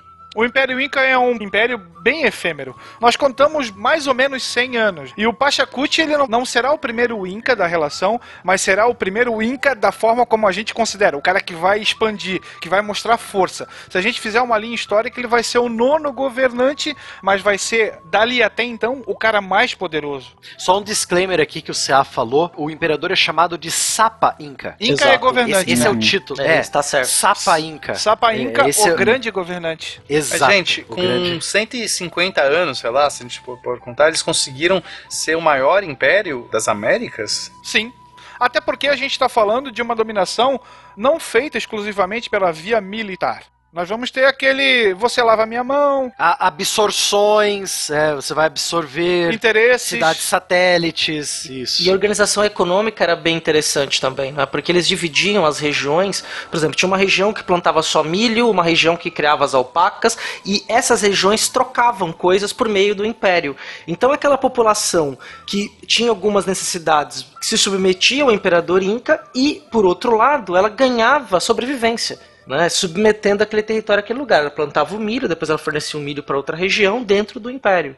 Então isso era muito importante nesse sistema. E as que não queriam submeter eram vencidas pela guerra. O controle do máximo do nível ecológico, né? Então cada região se empenha em produzir muito daquilo que já estava acostumado a produzir. Você não vai lá no meio da plantação de milho e colocar uma cana de açúcar. Não. Você produz milho, você vai produzir muito milho. Você vai criar o excedente. E esse excedente vai servir para que todas as regiões do império possam ser servidas de Você milho. tem um comércio interno. Sim. E aí o uso das estradas também. E aqui a gente já interno. encontra um indício da força do Sapa Inca em relação a isso, de fazer funcionar. Nós temos que lembrar o seguinte: 8 milhões de pessoas, 2 milhões de quilômetros quadrados, uma diversidade geográfica, climática e sem o domínio da escrita. Você organizar uma casa assim é uma tarefa extremamente complicada. Aproveitando que o CA falou da divisão de terras, o que, que cada região vai produzir, aí nós temos como que os incas organizavam até as vilinhas agrícolas, as, as pequenas aldeias que vão cuidar dessa produção. Essas aldeias ela- elas eram chamadas de ailus. Cada ilu tinham pequenas casinhas construídas com pedra e palha como telhado e abrigavam ali de duas a quatro famílias cada casinha, né? Então você teria lá, em cada ilu você teria 300, entre 300 e 500 habitantes, cada ilu, né? Cada, cada vila. Esse ailu, essas vilas agrárias, o solo fértil era dividido em três partes, três áreas. Uma área seria dada ao governador como imposto. Então, se você planta ali, tudo que está sendo plantado nesse quadrado vai pro imperador ou pro governador da região, certo? A segunda parte iria para os sacerdotes e para o templo. E a última parte seria para uso interno, seria para uso da vila. Então você tem esse sistema aí de dividir em três áreas, né? Quase como um feudo na Europa, né? Que você tem lá o, o que o, o camponês produz, uma parte vai para a igreja, outra parte vai para o nobre e o resto é, é dele, né? Então é quase como um, um sistema feudal europeu propriamente dito, né? E além disso, você tem a mita, a mita inca, que, o, que os espanhóis vão imitar mais pra frente também. É, Essa foi pra sódia demais, beleza. A mita, ela funcionava assim. Esse sistema dizia o seguinte: se eu não me engano, era entre três ou quatro meses do ano, o camponês tem que trabalhar de graça para o imperador. E como é esse trabalhar de graça? É, é reconstruindo ou construindo novas cidades e templos, construindo canais, construindo a luz, construindo terraços, tipo, tudo que- Transamazônica. é, construindo o caminho do Piabiru, né? Ou seja, tudo que o império precisava para crescer, mais estradas, mais fazendas, mais vilas, mais cidades, arrumar o que foi destruído por algum terremoto ou desastre natural, tudo isso era feito nesses três ou quatro meses de um trabalho gratuito dos camponeses, né, para o seu imperador. Uma grande obra estatal, né? Não é inédito na história. Bom, se a gente pensar que os impostos que a gente paga corresponde a também três ou quatro meses de trabalho, é a mesma coisa de hoje. Não muda nada. É a mesma coisa. Só que lá você via ele sendo aplicado, né? é, você via sendo aplicado, você construiu o negócio. Aqui a gente não faz ideia. onde Aproveitando a deixa do Pena, a mita era um tipo de imposto pago pela pessoa. Então tem tudo a ver com isso que ele falou. A mita não deixa de ser um imposto pago. Você paga Sim. com a tua força de trabalho. Exato. Quando o imperador precisava, você ficava lá três, quatro meses trabalhando para ele, em troca de nada. Você, o imperador mandou construir um novo templo. Você ia lá, pegava o- os camponeses da região e fazia um novo templo. Bom, falando em templos, né? A principal divindade inca que eles adoravam, que vai ser muito parecido com a ideia dos outros povos anteriores, é o deus Sol. Só que esse deus Sol recebe um nome, é chamado de Inti. Então, grandes templos por todo o império foram construídos em homenagem ao deus Sol Inti. O principal sendo a cidade sagrada, né, no caso seria um polo religioso, né, de Coricancha, bem próximo à cidade de Cusco, que era o centro, né? A cidade de Cusco vai ser o, o centro administrativo inca. Coricante é o templo, né? É o complexo, complexo cerimonial ali, isso. O chamado lugar do ouro, porque ele vai ser depois forrado com ouro. E pasmem com Coricante, esse grande templo inca, dentro dele, de- isso diz o relato espanhol da época, né? Os espanhóis encontraram um uma réplica de uma horta, uma horta inca com milho, o que eles plantavam, sabe? Batata, tomate. Eles encontraram uma réplica de uma horta, só que tudo, tudo nessa horta era feito de ouro e prata. As plantas, a graminha, tudo era uma réplica feita totalmente de ouro e prata dentro desse templo. E aí eles acharam que estavam em Eldorado, não é possível. Exatamente, né? E os- achamos Eldorado finalmente, né? O Eldorado, depois a gente fala mais, é um grande caô, é, elaborado principalmente por um sapa inca, um cara extremamente esperto e visionário, que tentou uma última cartada para poder livrar Pra enganar os espanhóis. aquela né? região dos espanhóis, exato. Aproveitando, nós temos que também diferenciar o seguinte. O valor do metal para os andinos não tinha nada a ver com o valor que os espanhóis davam. Exatamente. Exato. Uma coisa não conversa com a outra. Aqui você tem o dourado, e por que, que o dourado vai ser dourado? Você tem um deus chamado Inti, em algumas traduções Intip, que é o sol, que é, afinal de contas, amarelo. Você quer algo que confeccionado lembre aquele amarelo, lembre o dourado do sol. Qual Exato. metal, qual material que você vai ter à sua disposição para que isso saia do campo da ideia e venha para o campo real? O ouro, afinal de contas. A prata possivelmente para representar a lua, né, Spengler? Sim, ou o deus do mar, né? Que Também, era o é. Viracocha, que também vai ser adorado. Aproveitando que a gente falou das batatas, entre os incas, a batata era quase que sagrada. Mas quando o tubérculo chegou até a Europa, ele foi acusado de propagar até a, sente o drama, tuberculose e o raquitismo. Muita gente dizia que era a batata que dava o poder de voar para as bruxas. Tanto é Eu que acho na... justo. Será que não é a beterraba, gente? não, não é, Não, não, não, é não, os não, vencedores. não, Não é mais ao vencedor as batatas, é as bruxas as batatas, né? Tanto que na primeira edição da Enciclopédia Britânica, isso é no século XVIII, a batata era referenciada como um alimento desmoralizador. A coisa só veio mudar lá já nos, nos ares da Revolução Francesa, no reinado de Luís XVI, que acabou se convencendo que ela seria uma grande arma para lutar contra a fome. Então ele chama o seu farmacêutico e pede para que ele promova um cultivo de batatas. Só que nós tínhamos essa imagem tão entranhada no seio popular de que era um alimento ruim, de que era um alimento para as bruxas, que a resistência precisou ser quebrada. E aí ele vai usar uma estratégia genial. Não tem um ditado que fala que tudo que é proibido é mais gostoso? Aqui ele vai se encaixar como uma luva. Então, durante o dia, o cara trancava a plantação, dizendo que era o alimento para os nobres. À noite, ele abriu os portões. E aí, quem é que chega para buscar o mais gostoso? Buscar o proibido? O povão. E a partir daí você tem uma popularização, sim, do consumo da batata na Europa, ou num primeiro momento na França. Aí quando aprende a fritar, já era. Não é à toa que se chama French fries, né? Exato. E assim, né? Batata é um produto americano. Então, batata inglesa é uma daquelas caneladas monstruosas que ficaram Exato. pra história aí. Tomate italiano. Tomate italiano. Isso aí. Brasil, país do futebol. Dia, um 7 a 1. Por sinal, é engraçado, todos esses povos, eles devem ter alguma vez tentado jogar futebol, mas a primeira bola que caiu lá embaixo, ninguém foi buscar e acabou. Vamos inventar outro jogo. Ah, vamos carregar coisa só no MOOC sem roda. Bora lá. Aí é, é o novo esporte nacional. Bom, é, além de tudo isso, né, os Incas também ficaram famosos por Machu Picchu, a grande cidade no meio dos Andes, né, que A cidade das nuvens. a cidade nas nuvens, é, que ela tá, acho que a 4 mil metros de altitude, né, alguma coisa do tipo. E todas as rochas usadas na construção de Machu Picchu, elas não são originárias dali. Elas foram trazidas de novo no MOOC Check. do. O- olha só, olha Todo só. lugar você encontra. A Ilha de Páscoa também trouxeram do outro lugar É. do mundo. Stonehenge trouxeram da Ou de Irlanda. fora dele, né? É, sempre assim, cara. Check. Não estou dizendo que é, hein, mas.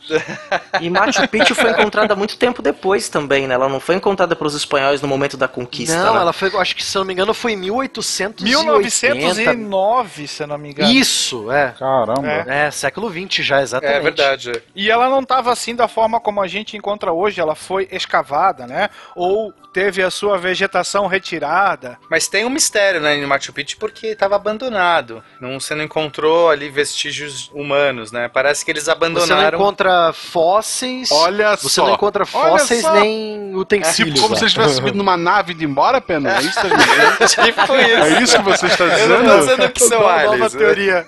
Não é. Stonehenge não é o, o lugar onde os, os ETs aterrizavam, era Machu Picchu. Machu Picchu é o aeroporto.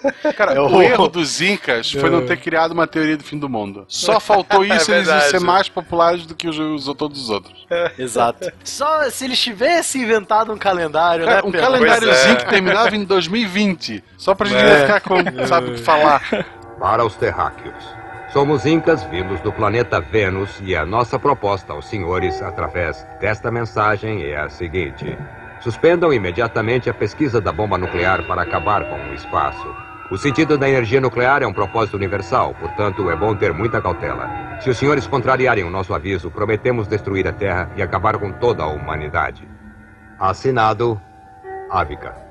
E até hoje, né, como foi dito aqui, a gente já disse, não se sabe ainda se o, o CA pode confirmar ou negar o que eu estou falando aqui. Confirmar, se negar, já não chama mais. É, ó, cuidado que você vai falar isso, CA. Eu tô brincando. É, CA, não- se eu não me engano, os, os cientistas, historiadores, arqueólogos não acharam nada, né, que explique por que, que a cidade foi abandonada, né, ainda. É, não tem. Supõe-se que ali era um lugar extremamente religioso, que é por causa da formação dos templos, né, um conjunto de templos, e que você ali. Talvez os incas não utilizassem mais a cidade, porque não, não se ouviu falar da, daquela cidade em específico. Era preguiça de subir, né, gente? Tinha que subir. Ah, eu vou orar lá em cima. Ah, melhor não acreditar nesse Deus, não. Vamos virar ateu? Vamos. Ou eles abandonaram por conta dos espanhóis, não é? Porque não queriam que os espanhóis pisassem na terra sagrada e acabaram abandonando. É uma possível explicação.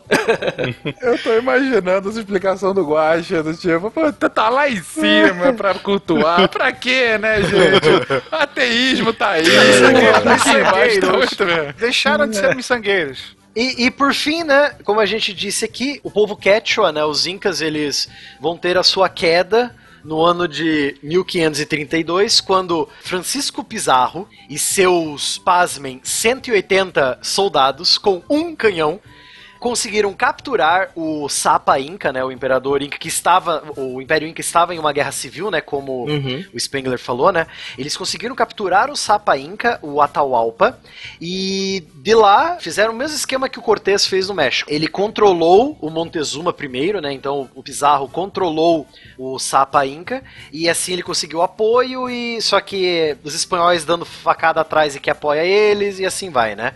Ninguém espera uma facada espanhola por trás de você. Bom, 180, chupa Leônidas. Exato, 180 espanhóis, lógico que com o exército do Atahualpa junto. O, o Leônidas também tinha lá o pessoal das cabras também, tava, tava também. Tinha, tinha os, os, os fazendeiros lá. Ah, aí só pra fazer um, um acréscimo aqui, quando o Atahualpa vence o seu irmão, ele manda decapitar, pega o crânio do irmão, banha ele em ouro e bebe neste crânio pra comemorar a sua vitória. Padrão, padrão. Exatamente. Um padrão, check. Eu faria o mesmo. check. É o Tuzadu, né? Vamos lá cortar a cabeça do Tuzadu no alto do templo, né? Exato. Eu, o Guaxa falou mesmo, eu faria o mesmo? É isso? Não, Xande fez aniversário recentemente, um beijão, meu irmão. Lembrar o seguinte, né? Atahualpa não foi o último, foi o primeiro a ser executado pelos espanhóis. Tanto que o principal inimigo dos europeus, dos espanhóis, vai ser o Sapa Inca seguinte, chamado Manco Inca.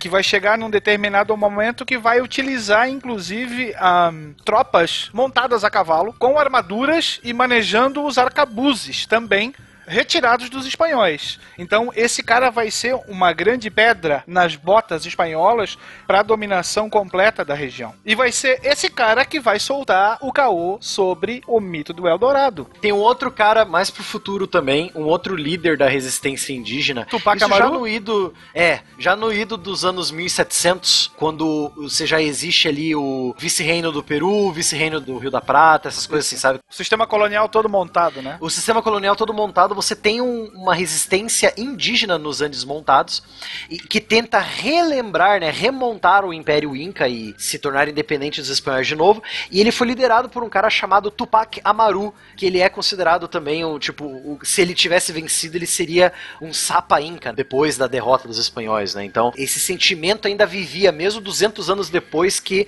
o Império Inca havia entrado em colapso. Só uma pergunta que eu não posso deixar de fazer, perdão, mas o, o Tupac famoso, né? O Tupac Shakur, é em homenagem a ele mesmo? É em homenagem a esses caras. Não vão existir nenhum, nem dois, nem três Tupacs Amaru. Eles vão ser alguns que aparecem, inclusive durante o período imperial e depois, como o Barbado lembrou agora, esse último já com a empresa colonial totalmente estabelecida no século XVIII. O Tupac Shakur, que foi o rap americano, o nome dele é em homenagem justamente a esses guerreiros andinos.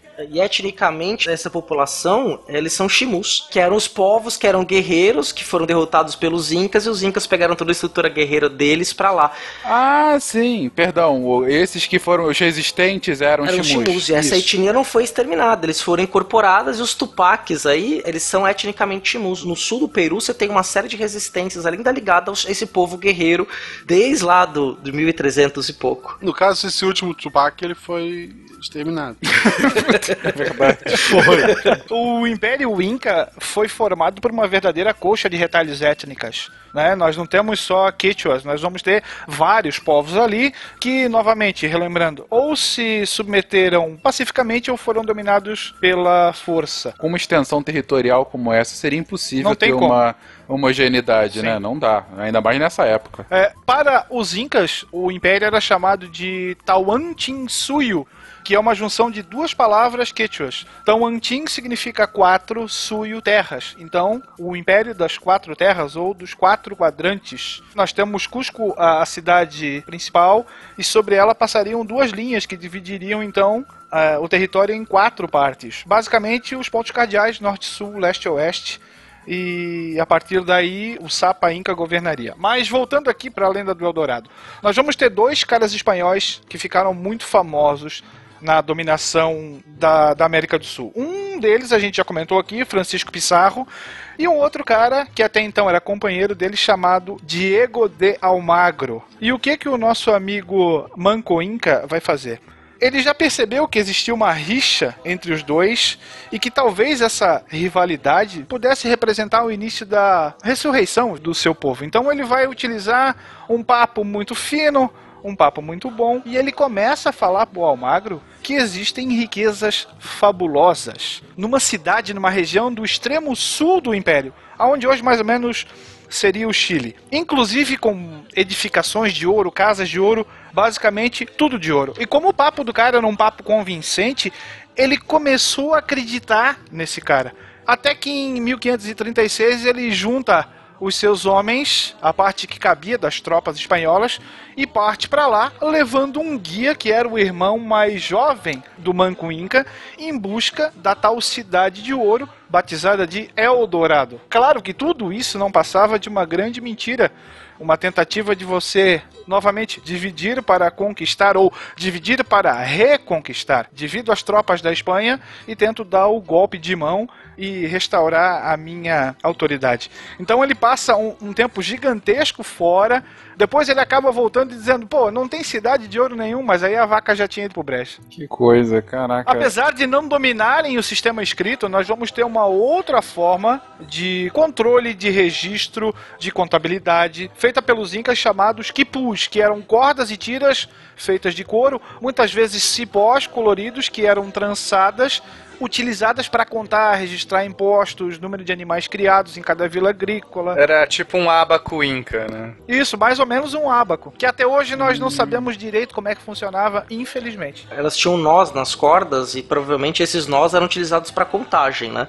Mas como se conta, nós não sabemos. Não sabemos se cada nó é de 10 em 10 ou de 5 em 5. Não, não qualquer coisa parecida, né? Isso. Ou ele só gostava de amarrar corda e a gente acha que aquilo era muito importante. Ou aliens. Aliens. Ou, ou a civilização alienígena tinha Isso. outros membros, né? Eram heptapods que contavam de sete. Mas é, isso a gente também não vai conseguir responder aqui.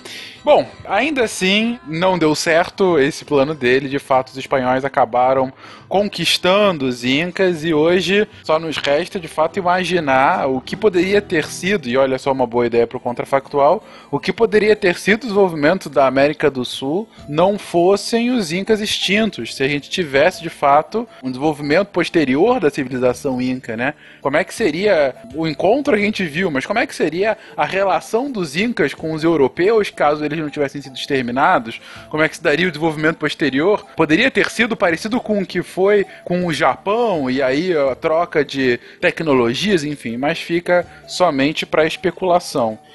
E originalmente, gente, era para que esse cast de história a gente chegasse inclusive para falar das tribos brasileiras. Mas como está ficando cada vez mais comum em cast de história, deixaremos isso para quando falarmos sobre a colonização portuguesa. A gente vai falar um pouquinho antes sobre os povos que nos formaram, sobre os povos indígenas no Brasil, que também tem um desenvolvimento histórico bastante interessante. Daí a gente pode pegar toda a evolução dos povos brasileiros e até Varginha e já faz a ligação com esses povos incas. Pronto. Exatamente. Exato. Aí vai ter um, um último episódio pra fechar a série Sul-Ameríndios, é o pai de todos os alienígenas, né? Vai ser tipo, vai fechar toda, né? Chupa-cabras, É, é. dá pra... Uma última pergunta que eu não posso deixar de fazer, eu me segurei até agora, gente. Ô, Will, você falou que teve uma resistência grande por parte de um governante inca. Depois de ter caído o primeiro inca, é, hou- houve uma resistência grande, inclusive foi o cara que mandou agora pra longe, né? Pra, pra, pra Eldorado, quem tinha criado. Sim, sim. A ideia Ah, de foi Eldorado. depois do Atualpa. O, o Sapa Inca seguinte a ele, chamado Manco Inca. E aí a minha pergunta é: imagina se ele andasse direito, né? Desculpa. Mas você sabe, mas sabe por que que ele é manco, né? Ele caiu do barranco, cara. Por isso que ele é manco. Pô, não podia ser direito. Ele foi, ele foi pegar a bola que derrubaram no barranco, ele ficou manco, cara. E não Pronto. tinha a placa avisando, não é? Que cuidado Não tinha a placa escrita, mas é pronto. Nesse momento a gente fecha tudo que a gente falou no cast. Fecha bom. com a música dos Trapalhões. hein? Pronto.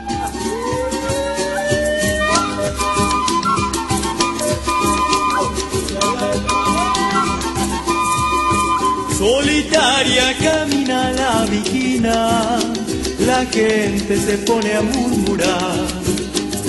Dicen que lleva una pena. Dicen que lleva una pena que la hace llorar. Boa noite. Boa noite, Malu. Eu tô uma gatinha. Ah, que Uma linda. gatinha, Malu, que linda. Malu, fala assim, ó. Beijo, patronos. Dos anos. Oh.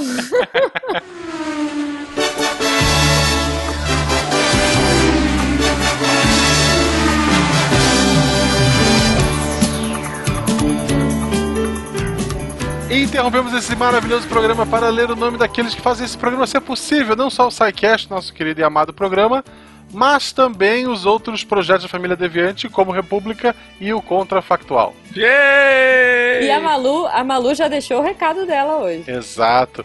Aqui comigo estou eu, o co-host, alívio cômico e animal de pelúcia do SciCast, Marcelo Guaxinim, o nosso amado e querido host gigante, Fencas. Olá. Nosso querido produtor, aquele que faz o SciCast ser possível, aquele que é o chato do programa, mas é a função dele, porque ele é assim mesmo, não gosta da humanidade, Tarek Fernandes. Esse sou eu. E do lado dessa tristeza temos que equilibrar nossa arroz de festa, nossa docinho, nossa. Também ela é a pessoa que cuida da- das vendas, mas a crise tá feia. Jujuba! Oi! Pois é. É tipo o meme do menino feliz e triste. E vamos ler aqui o nome dessas pessoas maravilhosas, são os nossos patronos. Se você ainda não é nosso patrono, vai lá no post, clica em patronato, veja. É, você pode estar ajudando a gente, é menos de, sei lá, centavos por dia se tu somar no final do mês. E eu sou péssimo em matemática, Verdade. então vamos lá ler o primeiro é o Álvaro Guilherme Gasparini Passos. Alan Vunch. Alexandre Luiz. Alexandre Estrapação Guedes Viana. Alexandre Kelly, do Kelly.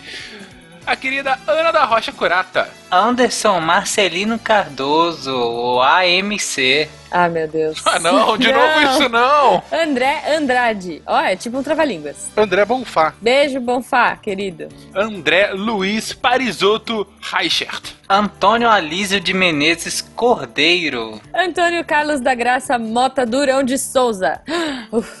Nosso querido Arterra. miçangueiro. Isso, Catim. ele é dois quintos pra invocar o Capitão Planeta. Verdade. Ah, meu querido irmão Bernardo Malta. Um beijo, Bibi. Sabia que Malta agora é uma mulher que canta? A banda Malta? Banda Malta. Que bizarro. Betânia Santos. Bruno Fernandes. Bruno Saito. Só um- uma, coisa que a gente não pode deixar de mencionar, porque ele pediu. O Bruno Fernandes é aquele que queria ser o primo do Tarek, não é? Ah, olha aí. Beijo, primo do Ele não Tarek. Não, queria Mas, faça com- isso. mas com esse sobrenome, ele só pode ser primo do Malta, então. Não, é, enfim, o, o Bruno, ele mandou uma mensagem pra gente reclamando de como ele nunca havia sido zoado de ter o Ah. mesmo sobrenome do Tarek e ele Ah, poderia entendi, ser um primo. Entendi. Cara, vamos zoar. Ele, ele deve ser triste com o meu Não, beterraba. não, vocês são patronos e não desejo mal. Separem do Tarek. Ah, tá bom. Não, então, ou, ou ele pode ser o oposto do Tarek. Ele é tipo o primo oposto, sabe? Sim, é. Tipo, um cara mega o primo feliz, com pobre, sugar o primo rush. rico, o primo feliz, o primo triste. Triste. Isso, Ok. isso. Eu, eu acho que o Tarek só é triste porque ele não tem a dupla dele. Que em Goiás todo mundo se é feliz quando junta com o irmão e canta. Nossa senhora. Tá aí, tá aí. Quem sabe o Bruno Fernandes, então? Fernandes e Fernandes. Eu Olha aí. acho que nos perdemos!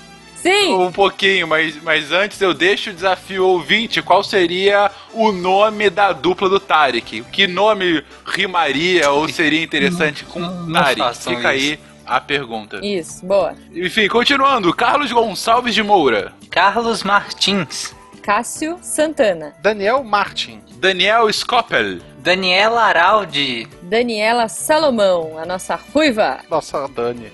Daniele C. Mesquita. O que, que é o C, Malta? C. É.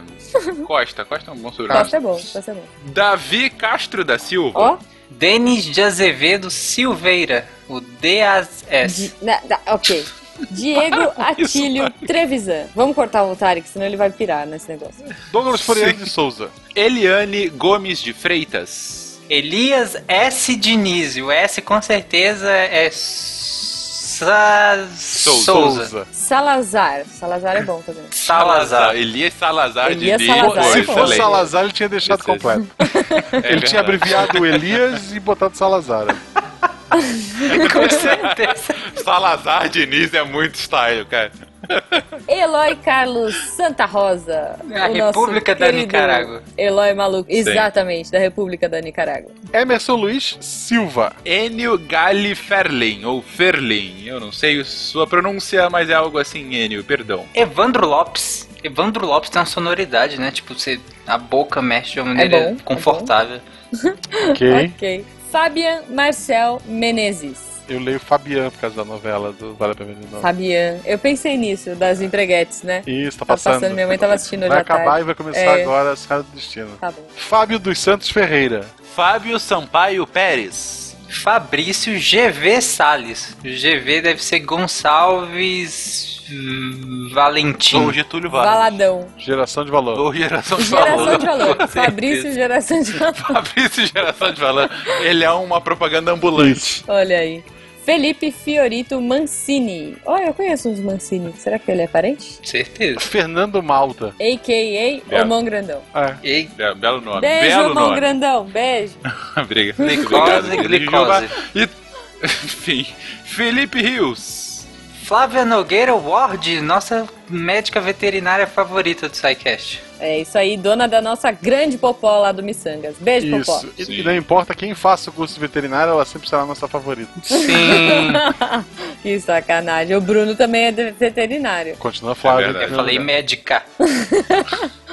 ok. Franklin Marques de Oliveira. Gabriel Tulli. Tully. É, sim, fala. Fala do Jardim de Cima, que a piada tá sendo constante. Ai, meu Deus. Cara, ninguém Tá liga bom. mais pra isso. Faz o Westworld já, vai.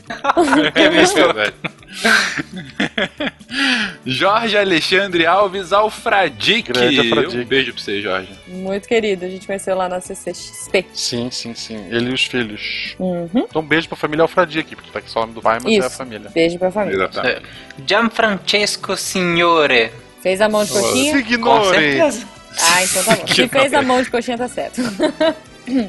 Gilmar Colombo. Da panificadora. Sabe? Meu Deus, não, isso é piada Meu local, Deus. ninguém Gente, entende. o Tony comeu açúcar hoje. Só que faz que a tá piada, sei lá, com ovo em pé, com Américas, mas não com a panificadora da tua Ovo em pé, foi ovo em pé, a, como Julie, assim? a Julie deve ter dado açúcar pra ele, sério. Cara, eu não sei, mas nos desenhos sempre falava. Colombo botou o ovo em pé. Porra, primeiro ser humano a pôr um ovo. É. Julian Nóbrega. Ah, o menino da Austrália? É esse? Isso, é ele Isso, mesmo. exato. Eita, tá. Eu, eu adoro esse cara. Ele me trouxe Pokémon Go Plus. Ah, ele me deu a, a Sailor Moonzinha que o Fencas roubou, mas tudo bem. Não, eu só ainda não te entreguei. Glauber Duarte Monteiro. Glaupe Cristina Cabral, vizinha de estado. A Glá podia formar uma dupla com o Tarek. Olha aí. Tarek, Tarek. Glaup. certeza. Glaup Tarek. Glaup Tarek. Glaup Tarek, já tem até o Pi, já vai também Tarek. o E da Podia dupla. Ser um pi. Podia ser um pi, tipo. Glaupi, Que boa, absurdo, caraca, meu uma Deus, dupla. gente. Olha aí. Podia... Gente, a Glaup, a Glaup mesmo, gente. Glaup, faz a montagem, por favor, do CD de vocês. Glaup Tarek, por favor. A Glaup é a nossa rainha do Photoshop, rainha do pente. Vamos lá. Guilherme Albuquerque Salles Vieira. Gustavo M. de Aguiar. O M deve ser de Marcelo. Gustavo. Gustavo Marcelo. Gustavo Marcelino. Marce- Marcelo. Olha aí. Miranda, Gustavo Miranda. Gustavo Miranda é bom. Hélio Henrique Salatino. Vocês limitaram minhas piadas, deixa o saladinho pra lá. Yuri Matias T. Mieiras, com certeza o T de Tarek. Não. Aham. Não, com certeza, sendo Yuri, T é de Trotsky. É, o Yuri, o nosso Verdade. querido comunista. João Olavo Baião de Vasconcelos. Esse não é massa. É, da, é massa. João Paulo LB Martins. O LB deve ser de Lima Barreto. Liga Leandro Brasileira. Bruno. Le... Ou Leal Bom. Ele já tem o próprio Leal Bom. Ele é leal negócio bom. de RPG. É RPG. Exatamente. João Paulo boa. Léo Bo- Ele é um Claro, paladino. Boa. Exatamente. Jonas Zalt. Cara, que sobrenome maneiro. Zalt. Zalt. Bom. Exato. Josair Estrela Gonçalves Júnior, filho do Josair Estrela Gonçalves. Meu Deus. Eu espero que sim. José Abel Mendonça Paixão. Um apaixonado por ciência. Olha aí. Cada, tá cada vez pior. Karina, ela não botou sobrenome pra fugir das piadas ruins. É, pode ser. Boa. Sábia. Leandro Gomes Correia. Deve ser primo do Eli. Certeza. Sim. Leandro Caçamba Raiz Bevilacqua. Bevilacqua é legal. Caçamba é mais legal, cara. Caçamba cara, é imagina único. quando ele era pequenininho, tipo, ah, qual que é o seu nome? Leandro Caçamba. Esse, esse cara é caçamba. E a Jujuba não samba. Ah! Não, mas eu lembrei do traz a caçamba, traz a caçamba, que o samba tá aí. Era alguma coisa assim, não era? Sei lá, Leandro, se você tem a nossa idade, você sofreu bullying. Mas a caçamba. Você sofreu bullying, cara. Lívia Sodré. Sodré é legal também, o nome de pintor. Sodré é bom. Lucas dos Santos Abreu, nome de escritor do Novela da Globo. Fechou. Meu Deus. Puta, Abreu fechou, foi essa mesma Foi, piada? foi, eu até cara. parei de falar. Foi. Deus. Tarek, Se ele que parar de ser triste, patrão, eu vou cara. entender. Que Eu vou triste. entender. Meu Deus. E a gente tá no L ainda, gente. Vambora. Vamos, gente, eu quero tomar banho. Desculpa. É que foi tão ruim que eu tô chorando de rir aqui. Eu, Enfim. Lucas Rosa. Lucimara Aracaki. Luiz Salles. Luiz F. Silva Ferreira. O F deve ser de foda. Com certeza. Pro, justo, justo. Qual é o seu nome? Luiz Foda. Luiz Henrique. Tem sobrenome também. A não ser que Henrique seja sobrenome, né? É verdade. Sucinto. Marcelo Alangami. Tipo, Marcelo Alangami. Parece nome de pizza. Marcelo Alangami. Pode ser Marcelo Alan Langami. Langami. Ah, é o A, né? De Alan. Marcelo Alan. Alan. Nossa, é quase um trabalhinho. Alangami. Alan, Alan, é, Alan Langami, se esse A for de Alan, entendeu? É, ok. Marcelo Chaves Gonçalves. Tá vendo? Chaves, Chaves. O Marcelo A Chaves. deve ser de Marcelo Adilson. Tá bom. Ele tá pensando Pode no ser nome. Marcelo Adilson. Meu nome era pra ser Marcelo Adilson, a mãe que não que desistiu na última hora. Meu Deus, ainda bem, né? né? Ela pôs Sabe. Marcelo Guaxinim. meu, pai, meu pai é Adilson. Meu pai é Adilson Luciano, porque o pai dele era Luciano. Meu avô era Luciano Maximiliano, porque o pai dele era Maximiliano. Eu não sei mais. Ok. Caramba. Maximiliano é presa. E o pai dele era Maxiliano Adão. Pai, eu gosto. É, Marcelo Rossogai. Ó, nome forte. Marcelo Montanher Rigoli. como Riggs. O psicólogo do psicólogo Sidecast. oficial. Isso, Ele, a gente tá precisando. A gente tá precisando passar numa consulta com ele, cara. Tá- Vocês estão muito Se- malucos. Foi dessa leitura de e-mail separatista, é verdade. Bom que é uma péssima propaganda, né, pra ele, que ele pensa, pô, se esse é o psicólogo do Psycast e o pessoal tá assim, Eu não iria. Vamos. Marcelo Santana do Amaral. Márcia Thier. Olha que nome bonito. Isso é legal. Márcio Costa. Marina Mieko Oxian. Oxian, bonito. Bonito. Muito. Mário César, com acento nos do, no nome e sobrenome é interessante. Ele é irmão do Luigi César. Sim, que é primo do Júlio. Ai, meu Deus. Ai, meu Deus. Marlene Zenz, a nossa dentista preferida aqui do SciCast. Isso, torturadora. Não a minha. Não, a sua não. Boa. Olha é verdade, só. a gente tem a Julie também. Não, então, é, bom, agora ela é a Não, nossa, só- ela é a nossa dentista ativa do SciCast. Uma pessoa A que decidiu está- casar com o Tarek, por mais fofinha que ela seja, ela deve ter algum defeito. Eu prefiro a Marlene. Masaki Mori. Hi. Passal. Matheus B. Gondolfo. Cara, que nome fantástico. Se o seu B for de Boromir, você tem o nome mais legal do mundo. Boromir Gondolfo, cara. É. Pode- tá, podia ser fechou. bandolim também. Bandolim é bom. Eu gosto da Isso. palavra bandolim. É, Pandolina. Pode ser biscoito ou bolacha. Depende da região que você nasceu. É bolacha. Maurício Linhares. Maurien Aragaki, uma fofa lá do grupo dos patronos. É, porque os outros são terríveis, é isso que você tá dizendo. Não, é que. Não, é que. é- é- sei lá, é que ela é fofa. Nayene Ferraz. Natália Nakamura Gouveia, nossa querida Nanaka. Isso, nossa japonesa. Nossa, japonesa. Nossa, japonesa.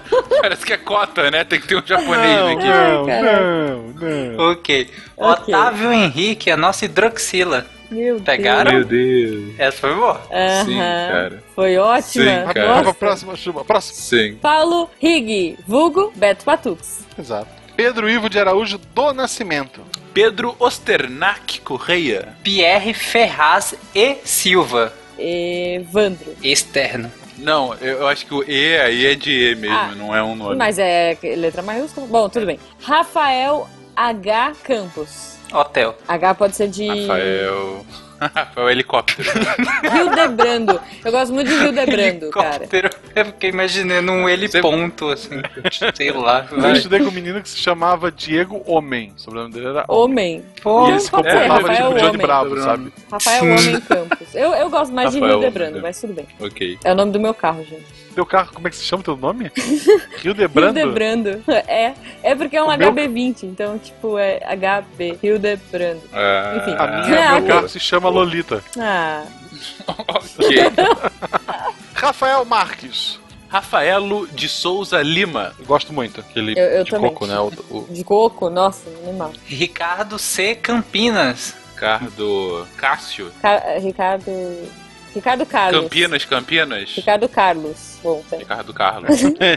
da novela mexicana. É, Ricardo Carlos. É bom, é bom. Rinaldo igual Júnior. Filho do Rinaldo igual. Primo do Rinaldo diferente. Ele deve ter um gêmeo dele. Eu tava esperando pra ver o que, que vinha do Tarek. Por isso que eu fiquei quieto. Cara, mas esse é um dos sobrenomes preferidos. Roberto César Reis da Silva. Ele é rei duas vezes. Não, César não foi Boa. rei, mas ele é francesa. Foi uma boa. Foi uma boa piadinha. Rodrigo Marcondes. Rodrigo Ribeiro, RR. Rogério AA. Um dia de cada vez. Não, cara, esse AA aqui é aquele de, de videogame, quando você põe, sabe? Tipo, você tá com pressa, você não quer pôr seu nick. É, É tipo A minúsculo. É Rogério Underline A minúsculo A minúsculo. Então, é isso aí. Rosiane Shimomukai. Rosineide Alves. Que gosta de beterrabas. Sim, e- Sim. E, E obriga Beijo o, o marido a comer. Não, o Sérgio, tadinho. Rose, ela ficou triste porque eu não mandei beijo pra ela da outra vez. Ó, beijo pra você, tá, linda? Rudieri Turtiello Colbeck. Rude Maruyama. Samuel Fatini. Mãozinha de coxinha, por favor. Sérgio R. Garcia, o esposo da Roseneide. O que, que é o R, gente? Reis. Reis. Reis. Reis. Sérgio Se tu é Reis Sérgio Garcia. R, tu só pode ser Sérgio. Não, gente, ele é Sérgio Não, Rosineide não. Garcia. Não, Sérgio Mas é Reis. porque, é Pinga em é da mim. Rose. Panela velha Tá que faz bom. comida boa. Tá bom, tá bom. Silvio Antônio Siqueira da Cruz. Amém. Simval Freires. Sócrates Frederic. Que nome legal. Frederico, legal. Que não. Tiago Oliveira Martins Costa Luz. Sangueiro também. Beijo. Tiago Felisbino Alves. Tiago Souza Fraga. Vitor Fap dos Santos, que está em terras longínquas. Tá na Terra-média. Ele tá em Nova Zelândia. Talvez ele vá se encontrar com o Gondolfo. Talvez. Que é- Meu Nossa, Deus do céu. malta. Vinícius BM Santos. E Bom aí? menino. Bom menino. Bom menino, bom menino. Claro. Vinícius, bom menino A Santos. gente vai perder os patrões tudo, ver. Vai, cara. Por favor, gente, vendo. não vai embora. Vitor Israel, sem piada, por favor. Sem piada. é verdade, melhor. É, Walter Waszek Neto. É, o, avô dele é o Walter. Poxa. Sim, É. gente boa demais. famoso Walter Waszek. Werther Curling. Nosso alemão. Falei certo, Jujuba? Não, não falou certo. Você quer que eu corrija? Droga, por É favor. Verta Krulin. Verta Krulin. Ele ensinou a gente lá no, no Missangas. Nosso deus do Wi-Fi. E das bikes. Deus, vai falar. Tu acabou de É isso enfiar uma propaganda do Missangas na leitura de patronos. Parabéns, Jujuba. Do. Catinca aqui, ó. Que Você acha que... orgulho, Jujuba. Catinho orgulho. na chapa, Que né? Você orgulho. acha que ia, que Agora é mudar o líquido dos patronatos lá, vamos lá. William Bacelar. E pra fechar, nosso querido careca favorito de história, porque a gente tem outros de história, mas eles têm cabelo, William Uhum. Spengler. É isso É aí, isso. gente. Acho eu que uma gravação de mais de 20 minutos dando os nomes foi muito interessante pros patronos, pra, pra todo Exceto mundo. quem vai editar. É.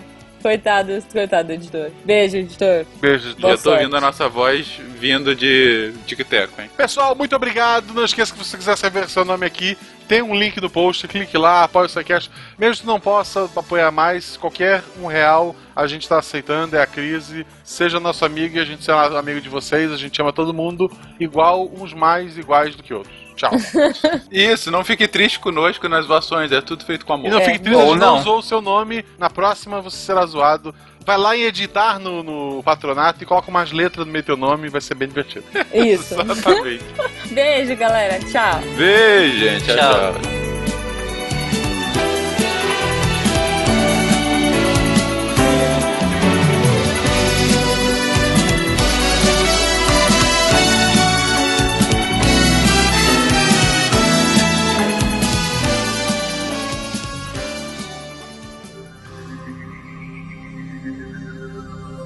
Se a ciência não for divertida, tem alguma coisa errada.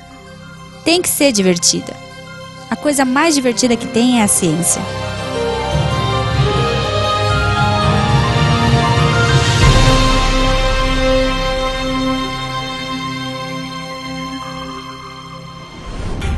Este programa foi editado por Tapcast. Edições e Produções de Podcast.